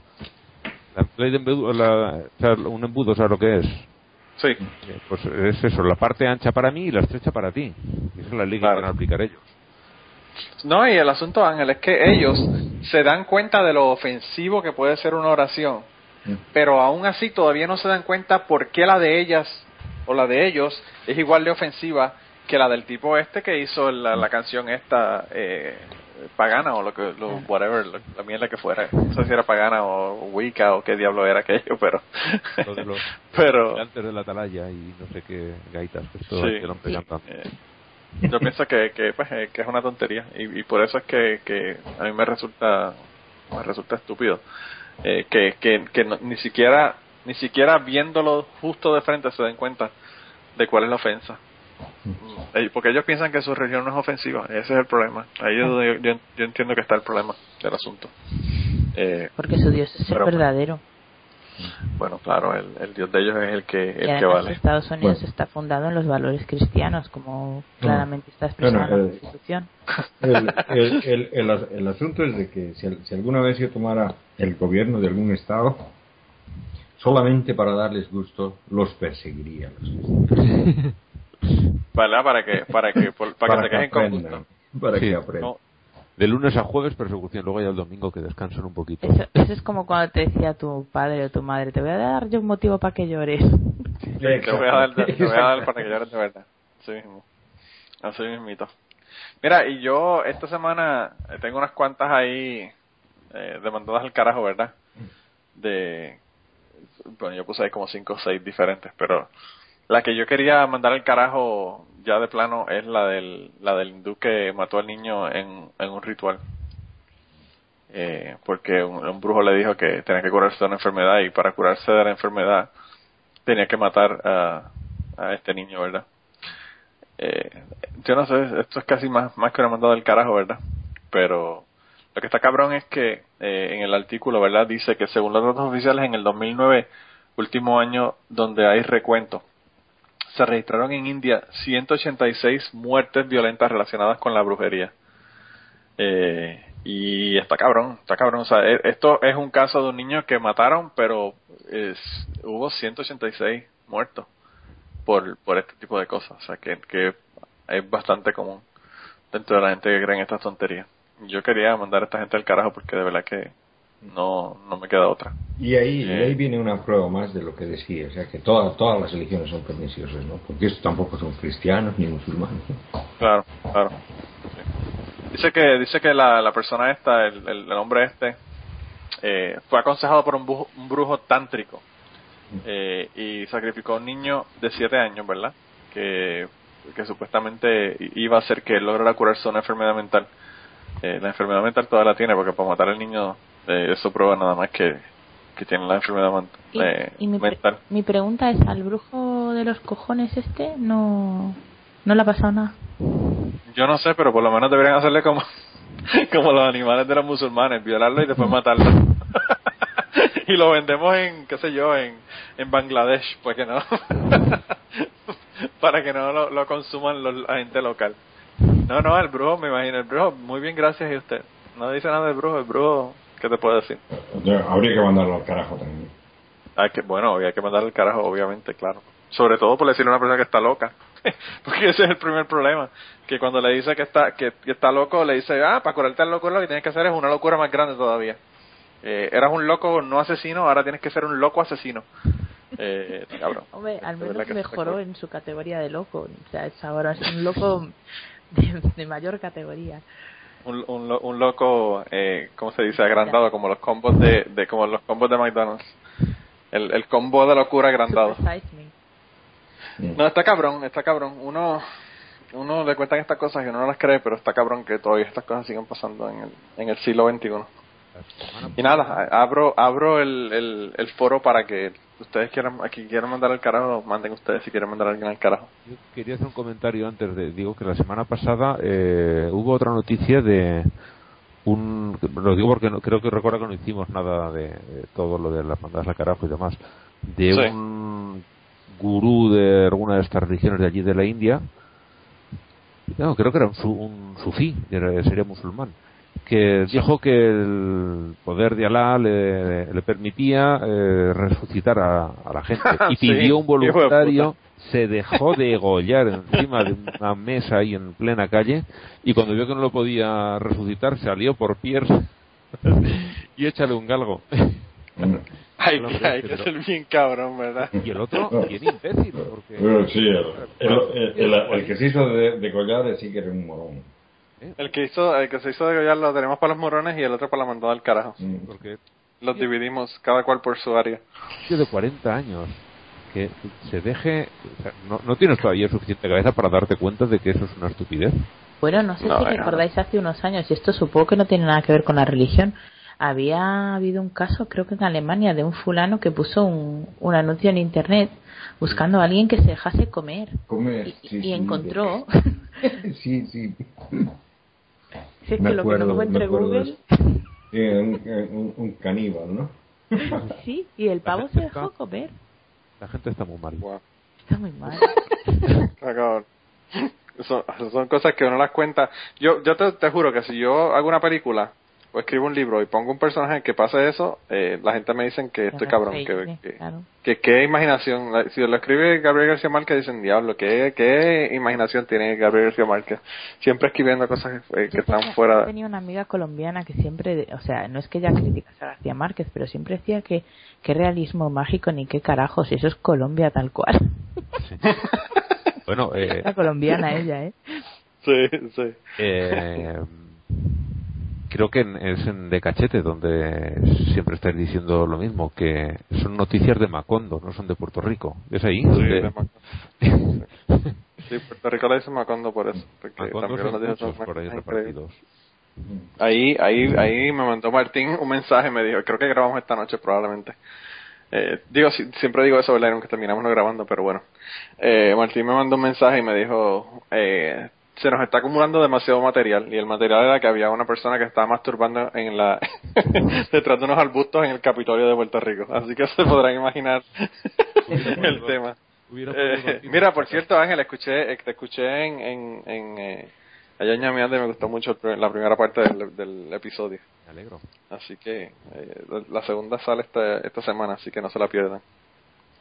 Mm. Bien. Es que tú no estuviste me- blanca, pero fue que Ángel, Ángel estuvo en un, en un eh, episodio de, de ñameando bastante kilométrico. Yo lo sabía, lo que pasa es que, como podéis suponer, no he tenido tiempo de estudiar, digo, de estudiarlo, de Bueno. escucharlo. Me imagino, me imagino, porque imagínate, yo también estoy en eso con el niño, así que te entiendo perfectamente. Mira, entonces Ángel, ¿y a quién vas a mandar al carajo? Aparte del tipo ese que, que mató al, al tipo y no pudo revivirlo. Bueno, ese era por comentarlo porque fue algo muy muy llamativo de la, de la semana pasada. Yo iba a mandar también a estos, a los del niño, pero por no repetirnos voy a, a pillar otro de la lista y es el, el gobierno de Irán que ejecutó, a, después de tener ocho años en la cárcel, a, a un, No, sí, al, a un hombre que ni siquiera es que fuera ateo ni nada, lo ejecutan por hereje, por decir que la historia de Jonás era alegórica y no literal. La historia de Jonás dentro de la, de la ballena De la ballena. del pez. sí, sí, sí. Por decir eso, que era alegórica y no literal, y, y darle una interpretación que han dicho que era novedosa, y no pueden dar interpretaciones novedosas, por eso lo han ejecutado. No le han dado latigazos que yo hubiera sido bastante malo. No, no. Directamente lo, han- lo han matado. Está cabrón. Bueno, pues al, al, al carajo. Sí, señor. Eh, ¿Y tú, Kirkian? Bueno, yo le voy a mandar al carajo al ex arzobispo polaco mm, Józef Belowski, que era arzobispo en Santo Domingo, ¿no? Que, Ah, sí. que ya el año pasado la, la Inquisición católica lo expulsó del sacerdocio, ¿no? Después de que eh, hubo una investigación y lo arrestaron con, por pedofilia, ¿no? El, procesamiento es, em, se, hizo en Italia, ¿no? Pero la, la cuestión es de que ahora encontraron en, un- en su computadora una colección de más de 100.000 imágenes pornográficas eh, eh, de pedofilia, ¿no? Con, con niños de entre 13 y 17 años. Y en muchos de ellos incluso parece que aparecía él. Sí, esa es la otra, que no son, no son imágenes. Las, las, las imágenes las produjo él en, en su, en, su, en, una, en su mayoría. Sí. Quizás no en su mayoría, pero una gran cantidad Una de, gran de las cantidad, imágenes eran, eran producidas por él. De lo que se dice Eh. que además este pederasta, este hombre trabajaba menos que la chaqueta de un guardia, porque, porque, o sea, 100.000. 100.000. Sí, Está cabrón. Y, o, o sea, de que, sí, no, es, eh, eso de ser arzobispo debe dejar bastante tiempo, ¿no? Para, para, ese, para esos hobbies. Es lo que tienes es, dele- es que delegar, delegar responsabilidades. Sí, yo- yo me no equi- tiene que hacer nada más Me que. equivoqué de profesión, ¿eh? No, eh, un- no, de- si, mm, eh, utilizaba, dice, a un diácono de la, de la misma iglesia para ponerse en contacto con adolescentes pobres, ¿no? No era, no era un diácono. Porque, era- porque, porque estaba, porque estaba, mm, eh, estaba recho todo el tiempo ese, ¿no? No, a, ese- a ese- ¿Qué- qué- a ese tipo. no, no era, no era un diácono, era un bellacono el que estaba, el que estaba haciendo lo de las fotos. Bueno, de, de, de todas maneras, o sea, es, es- ese tipo, cuando, cuando se trata de abusos sexuales a niños, yo me pongo inmediatamente curioso, entonces, por eso lo quiero mandar al carajo. Bueno, pues al, al bote del carajo el hombre también. Sí, ese, ese eh, ha escrito mucho sobre él eh, Doña Argelia, que Doña Argelia eh, conoce el caso bien porque fue allá en República Dominicana. Sí. Blanca, ¿y tú tienes alguien aquí más de mandar al carajo esta semana o, Pues o no? mira, yo después de vuestros mandados al carajo, la mía va a resultar un poco frívola y estúpida, pero es que me acabo de enterar de la noticia y me, me he quedado tan flipada. y, y, y yo a quien quiero mandar al carajo es a las líneas aéreas El Al. Porque, eh, bueno, acabo de leer una noticia que no sé quién ha puesto en el, en el grupo, ¿no? la verdad no sé quién ha sido. Yo Que Fue Ángel, fue Ángel. ha sido tu ángel. Sí. Pues Sí. nada, que, mm, que parece ser que 11 judíos ultraortodoxos se negaban a ocupar sus asientos en un avión para no sentarse al lado de mujeres. Y, y se lo han consentido. O sea, parece ser que para el despegue los han obligado a sentarse, pero que luego les han dejado ir todo el puto vuelo, que eran 11 horas, o sea, no así un ratico, 11 putas horas y los han dejado ir de pie, bloqueando los pasillos, que, que en caso de emergencia eso es, o sea, una montonera que se forma ahí. Y me parece acojonante, porque si yo tengo una pierna escayolada, tengo cualquier clase de problema, me van a mandar a la mierda y me van a decir, no señora, usted no puede estar ahí obstaculizando el pasillo con sus 10 amigos. Blanca, Blanca, vete a un avión y dile que no quieres quitarle el reclinado en tu asiento cuando van a despegar. A ver si te van a despegar el fucking Claro, avión. es que el rollo es que retrasaron no sé cuánto tiempo la salida del avión hasta que por fin se vinieron a sentarse para el puto despegue. Y Sí. digo yo, ¿qué coño hizo el comandante que no llamó al equivalente a la Guardia Civil de donde coño estuvieran? Que se Claro, a Unidos, esa al. FBI, al FBI. Claro, o sea, llévense a estas personas que están secuestrándome el puto avión. Claro, claro. O sea, aquí a un cantante que yo no, no, no me gusta y no respeto como cantante, pero sí como ser humano, lo echaron del avión porque parece ser que el hombre tiene pánico a volar y se había tomado un par de copas antes de subir y lo echaron del avión. No, no, es que dieron vuelta, dieron vuelta para echarlo del avión. Por y a estos cabrones. Y a estos tíos es que 11 esa cosa- horas. o sea, me, me resulta tan increíble y tan indignante que se consientan estas cosas. Es que, Bueno, eso, para la- la- las concesiones que se comparado hacen con por la matar a un niño es una nimiedad, pero, pero me parece grave. Pero son, son 11 horas que han estado parados los tipos, o sea que buen buen aguante tienen, ¿no? Pero yo me, yo, yo me pregunto, ¿qué diablos hacían si es que alguna mujer de las que estaba sentada, obviamente, en, en- en su asiento, quería ir al baño y tenía que pasar por el, por el pasillo, ¿no? Entonces... Una mujer o, yo- o- o cualquier persona, ¿tú sabes lo que son 11 personas de pie en un pasillo de un avión? Sí, Es sí, sí, no, no, pero yo me, yo me refiero a una mujer porque ellos se negaban a sentarse al lado de mujeres, ¿no? Para Claro, no sí, tener sí, contacto pero- con las mujeres. Pues era, era por Claro, eso claro. que, Sí, que decía... Blanca. mujer.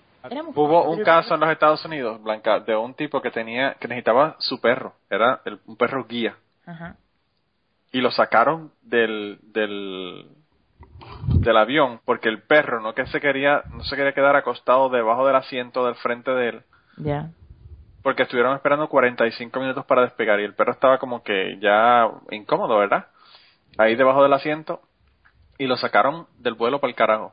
Imagínate 11 cabrones ahí eh, en un vuelo que es un vuelo de 11 horas. Que el vuelo de- del tipo este ni siquiera iba a ser un vuelo de esa de ese de esa cantidad de tiempo. Eh, eso, eh, eso lo que te da son la, lo que te, lo que te demuestran las concesiones que se hacen cuando son una cuestión religiosa. Sí, sí. sí, sí. Eh, Es y está yo- cabrón. Yo de verdad, o sea, es que estoy indignadísima. Muy indignada, lo digo en Pues esto, esto sale hace como dos semanas, pero yo lo que no sabía, como Ángel, lo que no sabía era que habían estado parados todo el vuelo. Yo pensé que había sido solamente que habían atrasado el vuelo. Y por cierto, el vuelo se atrasó dos o tres horas. Fue una, una, un atraso descojonante. El, el vuelo, el atraso que, que le, o que sea, le lo que lograron. no sé es como el resto de la gente no se amotinó. O sea, yo te juro que yo estoy allí y, y yo digo, o sea, yo pido ver al comandante. Digo, si no llama usted a la policía, la llamo yo ahora mismo. Sí, no, está cabrón. Está La cuestión es que eran las líneas aéreas eh, israelíes. Israelíes. Entonces, eh, por eso se lo consintieron. Pero aún así, yo Sí. estoy con, con Kierkegaard. O sea, no, no quieres eh, sentarte porque te toca al lado de una mujer y luego estás en medio del pasillo y si la mujer quiere pasar, tiene que rozarse contigo sí o sí porque no le dejas Claro. espacio. Es que- y, y, Claro. y la otra cuestión, como decimos en, en- aquí en España, en el pecado llevan la penitencia porque 11 horas de pie También. Estaban jodidos, pero bien jodidos por su gusto, pero que se jodan. Pero es que yo, o sea, yo, le, yo soy el piloto y le digo, mire usted, usted ya sabe que en los aviones van mujeres, ¿verdad? De eso es usted consciente.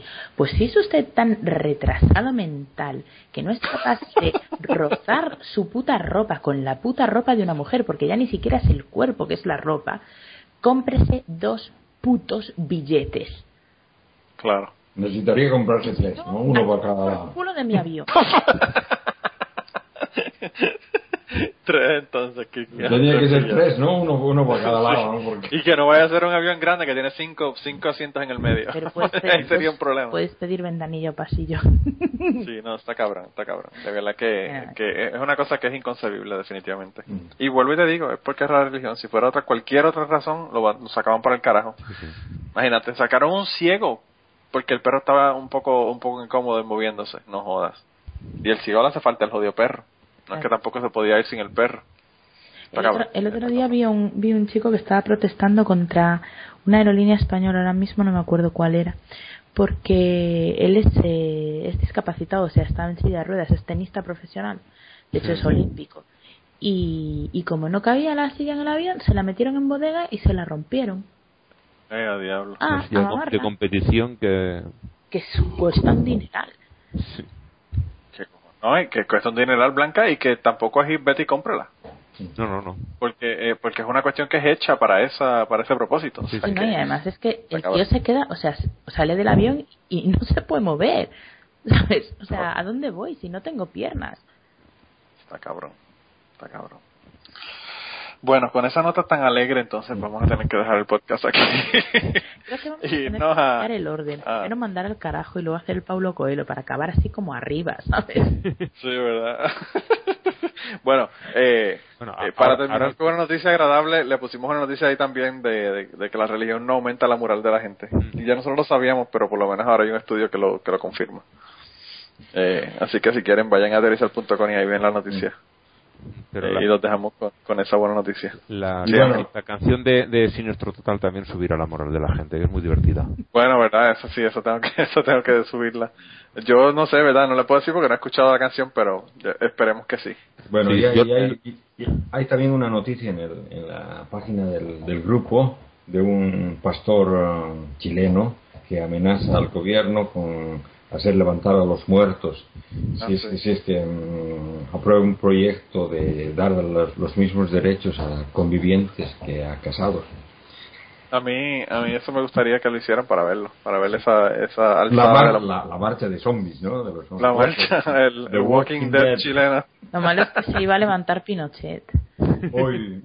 Diablo, Pinochet está en, en, en Chile. Sí, ¿no? Sí, en Chile sí. Ah, no sabía porque yo yo pensé que él había muerto fuera y no sabía si lo habían llevado para Chile o no. No, no, se, se murió. No, murió en Chile.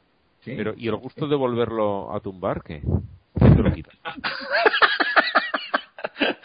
lo, lo guardamos en una, en una en una en una eh, envase de cristal como el brazo incorrupto, ¿tú crees, Ángel? Claro. o como en el Walking Dead, así un golpe en la cabeza. No, no pues yo yo pensé que, que él estaba, que no lo que no lo habían querido extraditar y todo el asunto y por eso no estaba en, en Chile. No, sí, sí, sí, él nunca lo han expulsado de Chile. Más bien él no podía salir de Chile porque lo querían estar fuera de Chile. Claro. ah, pues eso fue, fue al revés entonces. Yo pensé que era que estaba en Francia y que Francia no quería extraditarlo a, Chile. No, Fue en el Reino Unido, fue a Londres y desde allí se pidió la extradición una vez que estaba en, oh. territorio europeo. Y eh, bueno, fue un lío bastante gordo porque el, gobierno que teníamos nosotros bloqueó todas las peticiones del tiempo que pudo hasta que por fin el hombre acabó su tratamiento en el hospital y se fue. Y entonces ya dijeron, ya no va a poder ser el, la extradición.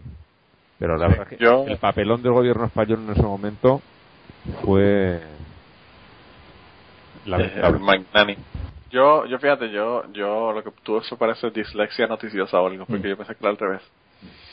Pero bueno, eh, de todos modos, eh, como dicen, como dicen ustedes, está bueno eh, empezar a cortarle, romperle los dedos como le hicieron a Víctor Jara y arrancar por los dedos y de ahí seguir cortando pedazo a pedazo. Ah, pero no, no, no sé si los uh, si los zombies sienten dolor o una cosa así, ¿no? pues yo pues no sé de hacer. Ya, ya están muertos, son serían los muertos vivientes. Como, como dicen en Texas, eh, Kirkian, que, que mataron a una persona que tenía síndrome de Down. No sé si era síndrome de Down o una persona que estaba loca. Dijeron, eh, si él no sabe que yo lo voy a matar y a mí me causa placer, pues lo matamos. Más o menos así, así decimos con Pinochet también. Esa gente de Texas son la hostia. Mira, eh, pero vamos entonces a dejarlo aquí y, déjame leerle la cita de cierre que es de Juan Luis Arzuaga, un compatriota de Blanca y Ángel, eh, un paleoantropólogo español. Y él dice, solo a partir de Darwin se ha comprendido que no somos la especie elegida, sino como dice Robert Foley, una especie única entre muchas especies únicas, aunque eso sí maravillosamente inteligente. Y no deja de ser paradójico que tantos años de ciencia nos hayan llevado a saber algo que cualquier boqui, uh, bosquima, bos, bosquímano, de Cala, del, bosquimano del Kalahari, eh, cualquier aborigen australiano, cualquiera de nuestros antepasados que pintaron la cueva de Altamira conocía de sobra que la tierra no pertenece al hombre, sino que el hombre pertenece a la tierra. Muy, muy bien dicho. Eh, y yo creo que con eso entonces los dejamos y como ya les dijimos, los vamos a dejar con la canción eh, Ayatola, no me toquen la pirola, eh, que de verdad que eh, es de cuatro pares de cojones parece. Y es del grupo eh, Siniestro Total, como dijimos anteriormente. Y nada, con eso los dejamos y nos vemos la semana que viene. Hasta luego. Lo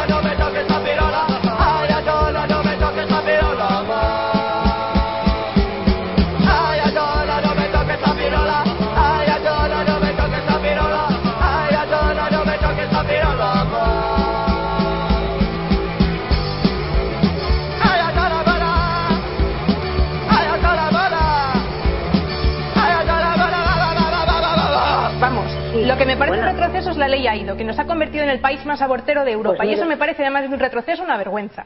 Yo le respeto totalmente, pero como bueno, pues como se dice científicamente, todo óvulo no- que no concibe es un aborto, es decir, cualquier menstruación de una mujer en la que en un momento dado pues, es un aborto incipiente, es decir, es un óvulo que no ha aprendido, eso es un aborto.